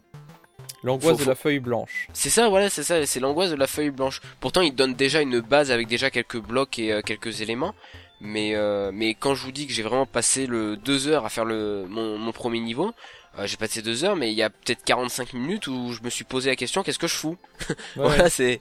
Ça, c'est général avec les éditeurs de niveau. Hein. Oui, bien sûr. Enfin, quoique, je veux dire, avec, euh, j'avais quand même créé quelques niveaux sur euh, Mario versus Donkey Kong, la marche des mini.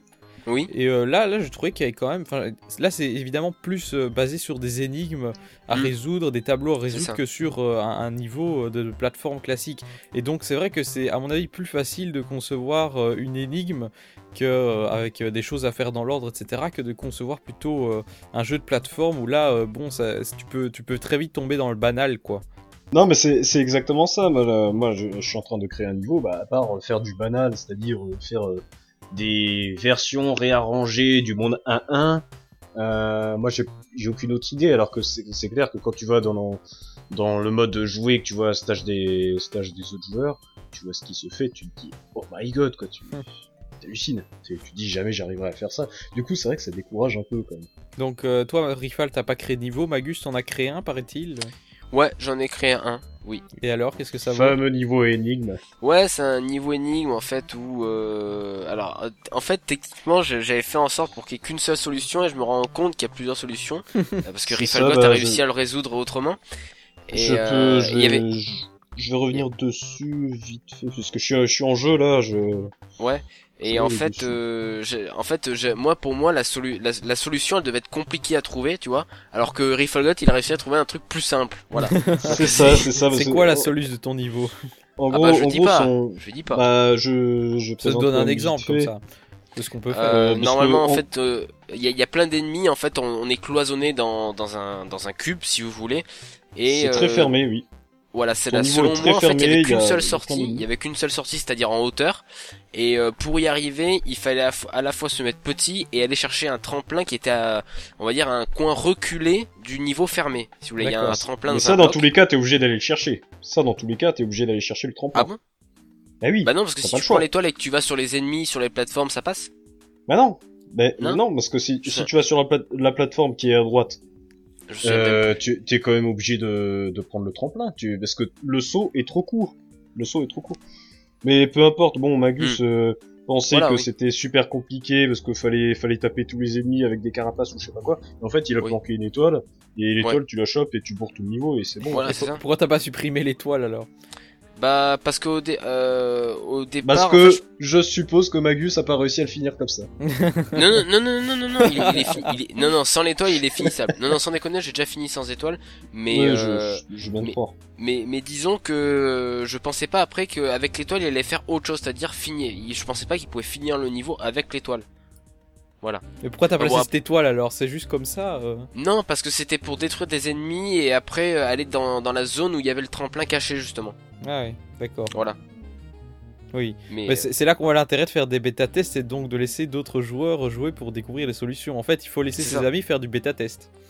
euh, ouais, c'est ça en fait. Ouais. Ouais, carrément. Moi, moi ça m'amuse, franchement, de, je, je fais ça des fois, je teste des niveaux, puis, bah, par exemple, Jobban, il, pa- il fait pas mal de niveaux, et je les teste, et des fois, je lui donne mon avis, je dis, ah, bah, super cool, euh, ton niveau, euh, par exemple, celui qui a, et que Jobban, il a fait un niveau avec euh, le, le Bowser qui est super long à détruire, parce qu'il faut lui balancer que des carapaces pour le tuer. Mhm. Je sais pas si t'avais essayé, Magus. Il était vachement amusant, celui-là. De celui de Jumpman? Ouais. Ouais, ouais, ouais, il était, il était sympa. Ouais. Ouais, il était pas fastoche, mais sympa. Voilà, donc euh, la création de niveau, euh, pas forcément ouverte à n'importe qui, mais bon, il y a quand même moyen de, de faire des choses, quoi. Si on, si Oui. on a des idées. Oui, bien sûr. Après, si vous avez des idées, c'est clair que c'est infini de, de trouver des idées. Hein, c'est voilà. Voilà, donc euh, je suppose qu'il y a des créateurs qui sont assez prolifiques et qui, euh, et qui créent quand même des choses, beaucoup de choses intéressantes. Et il y a même des créateurs professionnels qui ont fait des niveaux. hein. Je crois qu'il y a Michel Ansel, il y a. Oui. euh, Alors justement, pour retrouver ces niveaux, là, là aussi mon petit bémol, c'est qu'il n'y a pas de Ah, catégorie. ça, par, ça, on, par on en exemple. parlera tout à l'heure, parce que ça, oui, faut en parler, effectivement. Ouais, euh, voilà, on en parlera tout à l'heure. Bon. Voilà, du coup, on était du créateur. Maintenant, du côté, du côté des créateurs, maintenant, on va passer du côté des joueurs. Et bah côté joueur, bah c'est c'est excellent parce que on va dire que c'est c'est réparti donc en, trois- en trois catégories lorsque vous avez vous allez dans le donc c'est stage du monde en fait. Vous avez trois catégories. Il y a le mode de défi des 100 Mario où là en fait c'est euh, c'est comme si vous étiez sur une map de Mario. Euh, vous avez donc euh, 10 niveaux, si je dis pas de bêtises, avec euh, 100 vies, et vous devez 16. termi- fi- finir les, les niveaux Voilà. euh, en moins de 100 vies en fait, et c'est ni- des niveaux aléatoires faits par la communauté. Voilà, par les gens. Et Ensuite, en bah, fait, t'as as oui. trois modes de difficulté. T'as facile, normal et expert que tu débloques si t'arrives à finir normal. Ouais. Et euh, le mode de difficulté, euh, je suppose qu'il est qu'il est déterminé en fonction du pourcentage de réussite du niveau des gens. Parce que lorsque tu regardes le niveau de quelqu'un, tu vois en bas le pourcentage de réussite. Combien de Mm. personnes ont réussi à le finir?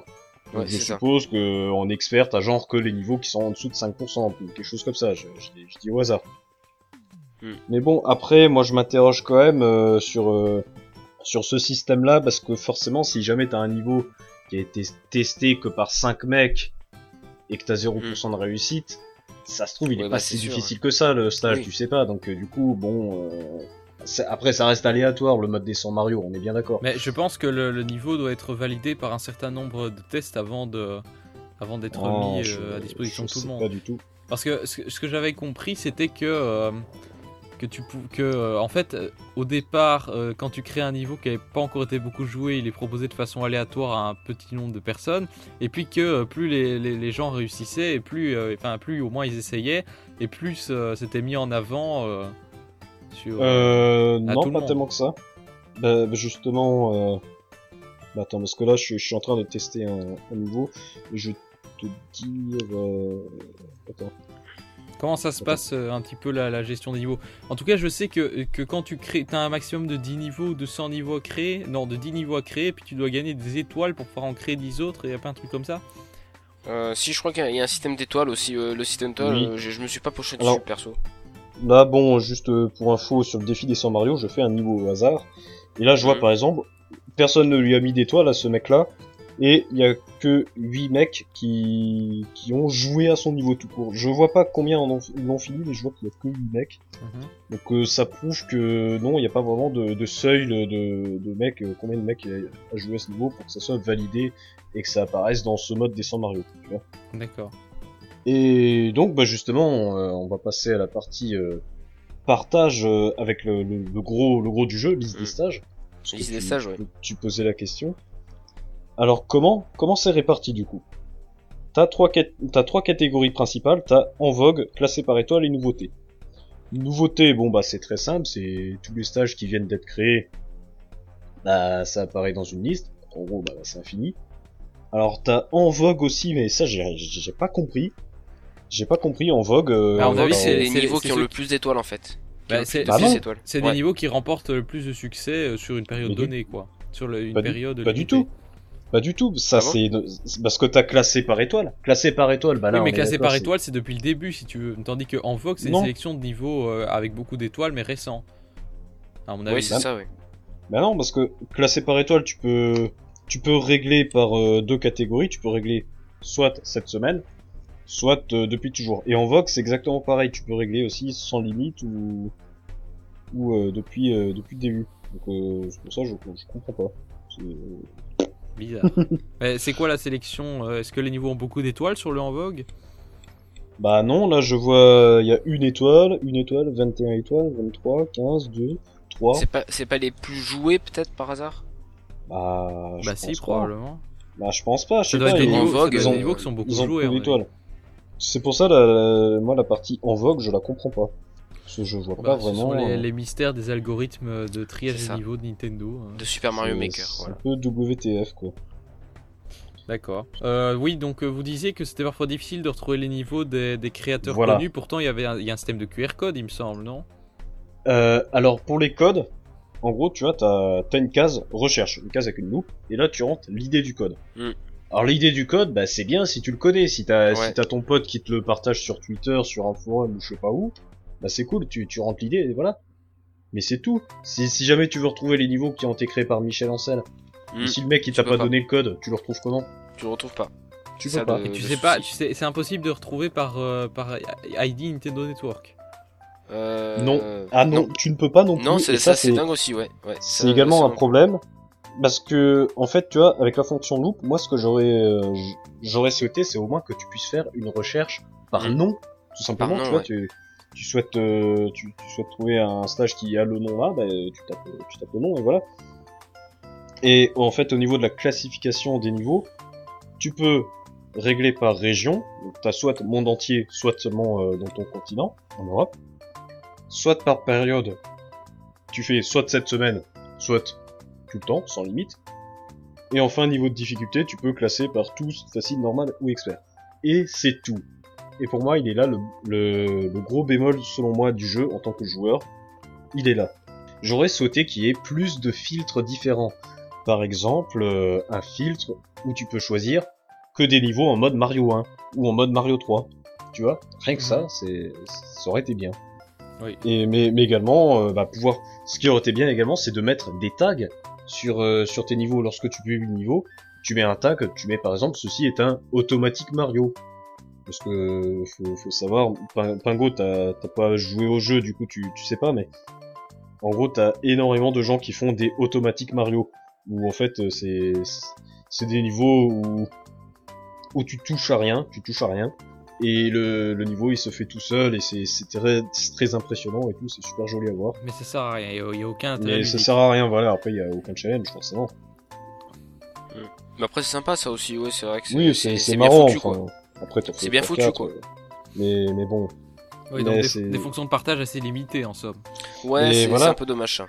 Après, toutefois, tu peux quand même suivre euh, des joueurs. Tu vois, lorsqu'il y a un niveau que t'as bien aimé, tu suis, tu suis le joueur, tu dis que tu le suis, puis tu vas dans liste des créateurs, et euh, tu peux retrouver chaque créateur et euh, chacun des niveaux qu'il a créé. Ah ben voilà, mais donc il suffit d'ajouter un niveau de tes amis en ayant le code pour pouvoir les suivre. Oui, d'accord, Oui. mais du coup, Michel Ancel, tu fais comment pour l'ajouter Bah, T'as- Michel Ancel- Non mais si Michel Ancel crée des niveaux, il va forcément diffuser les codes, non? Bah, il l'a pas fait. Hein. Il l'a pas il fait. l'a pas fait. Moi, je suis désolé, je l'ai pas retrouvé. hein, Et il y a absolument niveau, euh, personne qui, a re- qui, a, qui a retrouvé le niveau et qui a posté le Bah, code. Moi, franchement, j'ai fait des recherches sur, euh, sur internet et je l'ai pas retrouvé du tout. hein.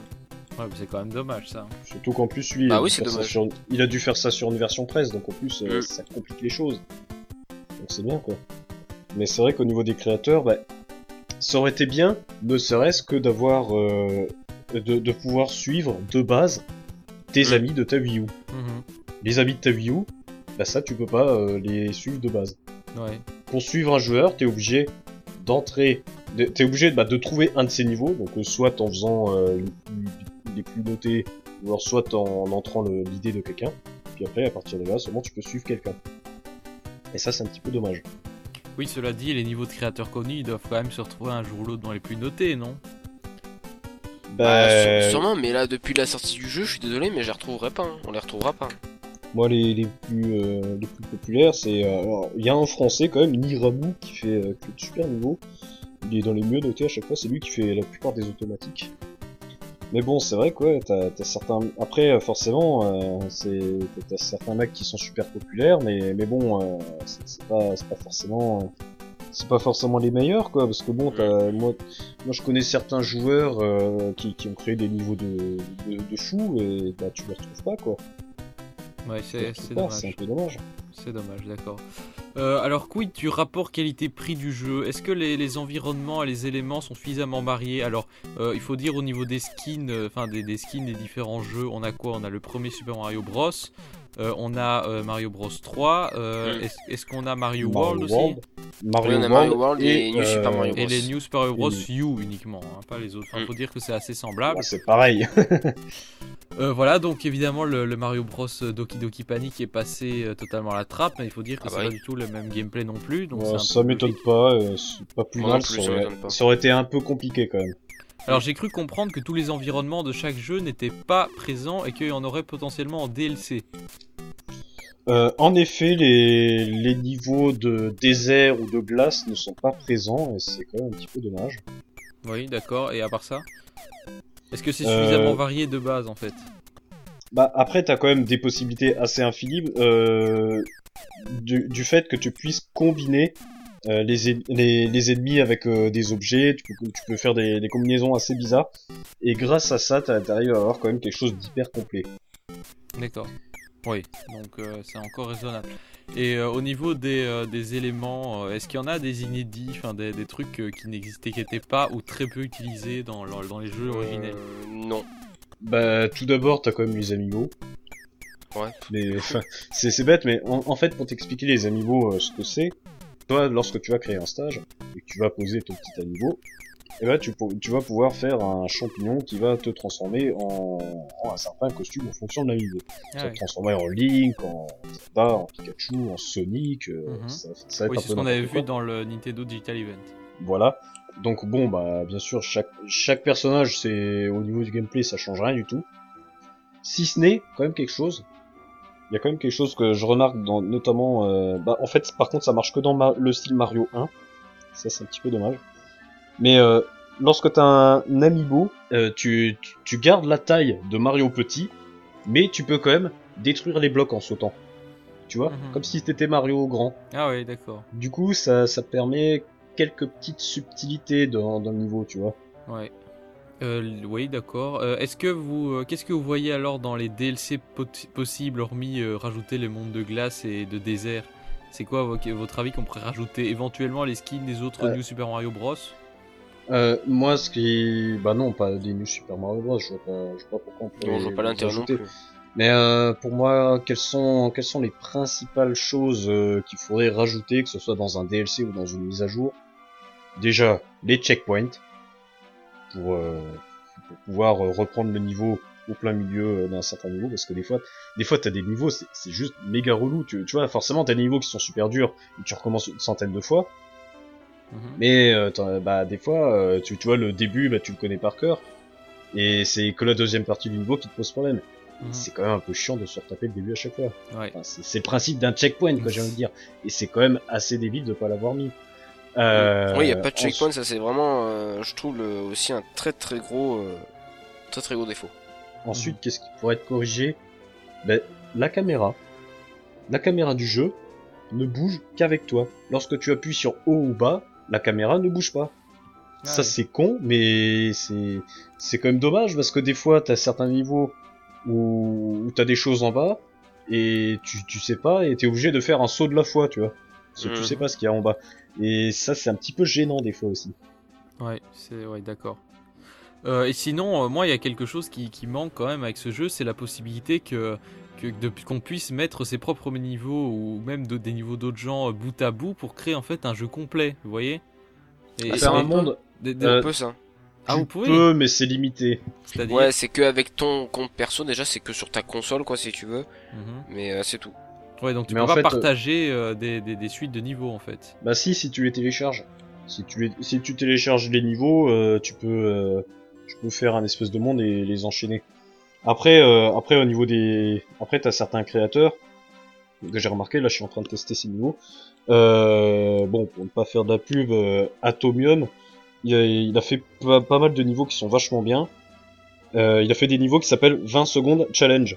Et tu vois, si tu, si tu vas sur sa liste de niveaux, t'as 20 secondes challenge 1-1, puis 20 secondes challenge 1-2, etc. Ah oui, et c'est ça, ça. c'est vachement bien, ça. C'est tout, tout con, mais. Il n'y a pas, la possibilité de les mettre vraiment bout à bout et de les faire tous à la suite, quoi. Tu dois vraiment les Après, télécharger un euh, par ah, un. bah- ah non, oui, t'es t'es obligé de quitter le niveau et d'aller sur, euh, sur le suivant manuellement, quoi. Tu peux pas faire ça de façon automatique. Moi, moi, à mon avis, c'est quelque chose qu'il faudrait rajouter quand même. Oui. Enfin, ça, ça laisserait vraiment la possibilité de créer euh, un nombre infini de, de New Super Mario Bros ou de, ou de Mario Bros, quoi. Vraiment. Ouais. Et donc, ça, ça donnerait des possibilités assez limitées. Ça serait euh, vraiment bien. Après, enfin, il y a, il y, a un- il y a autre chose qui manque. Et d'ailleurs, c'est un petit peu un petit troll. Parce que dans Smash Bros, on te montre ça et ça, tu peux pas. C'est les pentes. Les pentes, tu peux pas en faire. c'est un petit peu con, quand même. Alors que dans le stage de, de Smash Bros, bah, ça, on te montre que quoi, tu peux faire des pentes. Et j'ai vu ça, je me suis dit, ok, va le troll. Ouais, c'est c'est Mais absurde. oui, ça. ça, ça aurait été bien, quoi. Ouais. Il y a d'autres, euh, il y a d'autres choses qui manquent comme ça. Bah, à part les éléments. Après, oui, t'as as les éléments et tout qui manquent, forcément. Ouais. Et on se, on se posait la question, est-ce que le, le fameux Angry Sun sera là? Euh, Mm. Ça, on sait pas tout de suite, mais, mais bon, après oui, c'est des éléments spécifiques quoi qui, qui manquent. D'accord. Ouais. Donc c'est, ouais, c'est quand même euh, un petit peu dommage. Et donc, vous pensez que ces éléments seraient vendus en DLC C'était un peu le débat de dernier NT Show. Euh, oui, bon, on va pas refaire le débat, mais euh, mais c'est possible. D'accord. Mais du coup, je pense que euh, on est arrivé un peu au bout de ce test Super Mario Maker. hein, sauf si vous avez quelque chose de spécifique à rajouter. Euh, du coup, je vais vous demander votre avis euh, en un mot sur ce Mario Maker. Euh, coup de cœur, déception, euh, euh, cool, euh, bof. euh. Ouais, cool. Euh, oui, ben moi tout simplement je dirais cool, cool parce que le jeu fait le taf, voilà. Ouais. Moi Voilà, à la base lorsque lorsque le jeu a été présenté pour la première fois le 3 2014, j'étais très très sceptique, je me disais ok si c'est super limité euh, ça va vraiment être dommage. Et finalement à ce niveau-là le jeu euh, est quand même assez complet. Il manque certaines choses, c'est évident. Mais euh, le gros point fort du jeu, c'est que tu peux combiner des éléments, tu peux faire des totems avec les ennemis, c'est vachement marrant, tu peux faire des, des choses euh, assez originales. Donc euh, de ce niveau-là, euh, c'est quand même assez complet.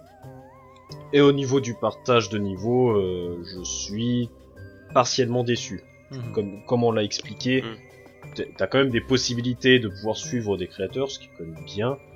Mais je suis quand même un petit peu déçu euh, quant, aux, quant aux fonctions de recherche qui seront peut-être corrigées dans une mise à jour, on espère. Ok, Magus. Euh, pareil, un petit peu le même avis que Rifalgot. euh, le système de le système de création est très très bien. Pareil, euh, pour jouer c'est quand même assez ergonomique, mais bon, on regrette qu'il n'y ait pas de euh, qu'il y ait pas de recherche par euh, utilisateur ou qu'il y ait pas même qu'il y ait une section, je sais pas, pour développeurs ou pour euh, je sais pas si par exemple Miyamoto crée des niveaux, bah pour les retrouver, à part s'il le, bien sûr s'il le publie sur Twitter et compagnie, on le retrouvera. Mais je veux dire, euh, si tu prends pas la peine de le sauvegarder et tout pour retrouver après, c'est chiant quoi. Mhm. Oui, il faudrait une Donc, fonction euh, développeur confirmé, quoi. Ouais, ça. voilà, par exemple, tu vois. Ce, Ouais, ce- oui, ce ça serait, ce bien ça. Mais euh, ils y ont pas pensé, c'est con. C'est dommage. Ouais. Bah, peut-être avec une future mise à jour, hein, pour le coup. Maintenant Ouais. que les jeux peuvent être mis à jour n'importe quand. Mais d'ailleurs, il y a déjà eu une première mise à jour, euh, enfin deuxième mise à jour plutôt, pardon, qui passe le jeu en 1.1.0 je crois. Mm. Euh, et ça, on sait pas trop à quoi elle sert cette mise à jour parce qu'elle fait quand même 223 mégas si je dis pas de bêtises. C'est peut-être pour préparer euh, un futur DLC ou un truc comme ça. hein. Bah oui, en Il y a fait, souvent ça des se mises à trouve, jour comme ça. si moi- moi je, je m'étais dit, ça se trouve c'est un peu une mise à jour à la Splatoon, tu vois. C'est-à-dire, euh, ah, on, on- on te fait une mise à jour qui apporte deux trois petits trucs, tu sais pas trop ce que c'est. Puis en fait, euh, au bout d'une ou deux semaines, euh, on te dit ah bah au fait, euh, tu peux débloquer de nouveaux contenus, Mhm. comme par magie. Ouais, Donc euh, je pense que c'est c'est peut-être bien ça. c'est bien possible, ouais. Mm. D'accord, et euh, pour finir, euh, l'amiibo spécial, là, il sert à quelque chose? Euh, oui, alors l'amiibo spécial je l'ai, il est, il est assez massif en fait euh, par rapport à un amiibo classique. Euh, moi à côté j'ai l'amiibo Amphinobi et celui de Splatoon, et il est même, euh, il, est, il est quoi Il est, ah, il est bien 1,5 fois plus gros, je dirais à peu près. Il est bien 50% de plus gros quand même. Il est quand même assez massif, euh, surtout au niveau du poids. Et donc euh, dans le jeu, lui en particulier, ce qui, ce qui fait, euh, bon, il te, il te permet donc de débloquer les, les fameux champignons à niveau dans le mode Mario 1. Et lui, ce qu'il fait, il te, il te fait faire euh, un Mario qui est, qui est plus gros, qui est, qui vachement gros, qui Mhm. peut casser des blocs euh, en sautant. Ah ouais, Et, et l'écran est en mode euh, télé cathodique en fait. C'est Ah très oui. bizarre. d'accord, amusant. Mais je tenais juste à vous confirmer que le Mario Pixel que vous avez avec Mario Maker, le Mario, le Mario classique, l'Amiibo Mario classique, il fonctionne comme un Mario normal sur Super Smash Bros. hein. Je tenais juste à vous le préciser. D'accord, merci pour cette précision rapide, Rifalgot. Euh, voilà, donc euh, on arrive à la fin euh, de cette émission. Donc voilà, donc Mario Maker, en gros, c'est un, un jeu qui est à conseiller à tous les fans de Mario 2D. Euh, globalement, voilà, euh, Oui, mê- bah oui. même ceux qui n'ont pas forcément la fibre créatrice, puisqu'on a la possibilité de jouer à des, des niveaux très intéressants, même si les fonctions de partage bon pourraient être mieux, c'est compensé par un prix relativement démocratique. Oui, ça va, c'est euh, autour de 35-40 euros, donc bon, c'est. Ça va. Voilà, c'est c'est un prix raisonnable pour le jeu. On n'a pas vraiment l'impression de se faire trop couillonner. Euh, et voilà, donc euh, ça c'était pour le premier épisode de cette saison. On se retrouve bientôt pour la suite. Alors euh, je rappelle que vous pouvez suivre nos chers chroniqueurs sur, euh, sur euh, Rifalgo, j'allais dire. Sur rifalgod.com. Rifalgod.com, évidemment, j'ai lancé le nouveau site, euh, voilà. Tais-toi maintenant, tu vas devoir le faire. donc sur. Twitter bien sûr, euh, donc Rifalgot et Megamagus. Non, je- j'ai dit Rifalgot parce que je disais que tu as failli quitter Twitter euh, vendredi. Euh, oui, évidemment, encore des rebondissements que nous avons à chaque fois dans l'affaire. Euh... Dans le Twitter. Gate. Le Rifalgod Gate, exactement. exactement, voilà. Un coup, un coup j'annonce que je quitte Twitter, le lendemain je refais des retweets de conneries partout, euh, on ne sait pas, euh, voilà, et, le surlendemain j'insulte tout le monde, on ne sait pas pourquoi. Enfin voilà, si, si vous voulez évidemment suivre ces péripéties inintéressantes, suivez-moi. Voilà, moi vous pouvez me suivre pingoléon3000, podcast pour uniquement les émissions. Nouvelle saison, nouvelle occasion de réagir à l'émission. Donc n'hésitez pas, n'hésitez surtout pas à euh, commenter ça donc euh, sur Twitter à Podcast ou euh, sur les commentaires de la news ou de l'article du blog. Euh, je précise enfin, euh, avant de, conclure, que si vous voulez en savoir plus sur l'histoire de Mario, je vous conseille vivement l'histoire de Mario de William Oduro aux éditions Pixel Love, euh, bouquin sur, sur lequel je me suis basé pour faire une grande partie de, de l'histoire des premiers Mario. Et donc voilà, c'est là-dessus qu'on se quitte. on se retrouve bientôt. À la prochaine. Salut. Au revoir.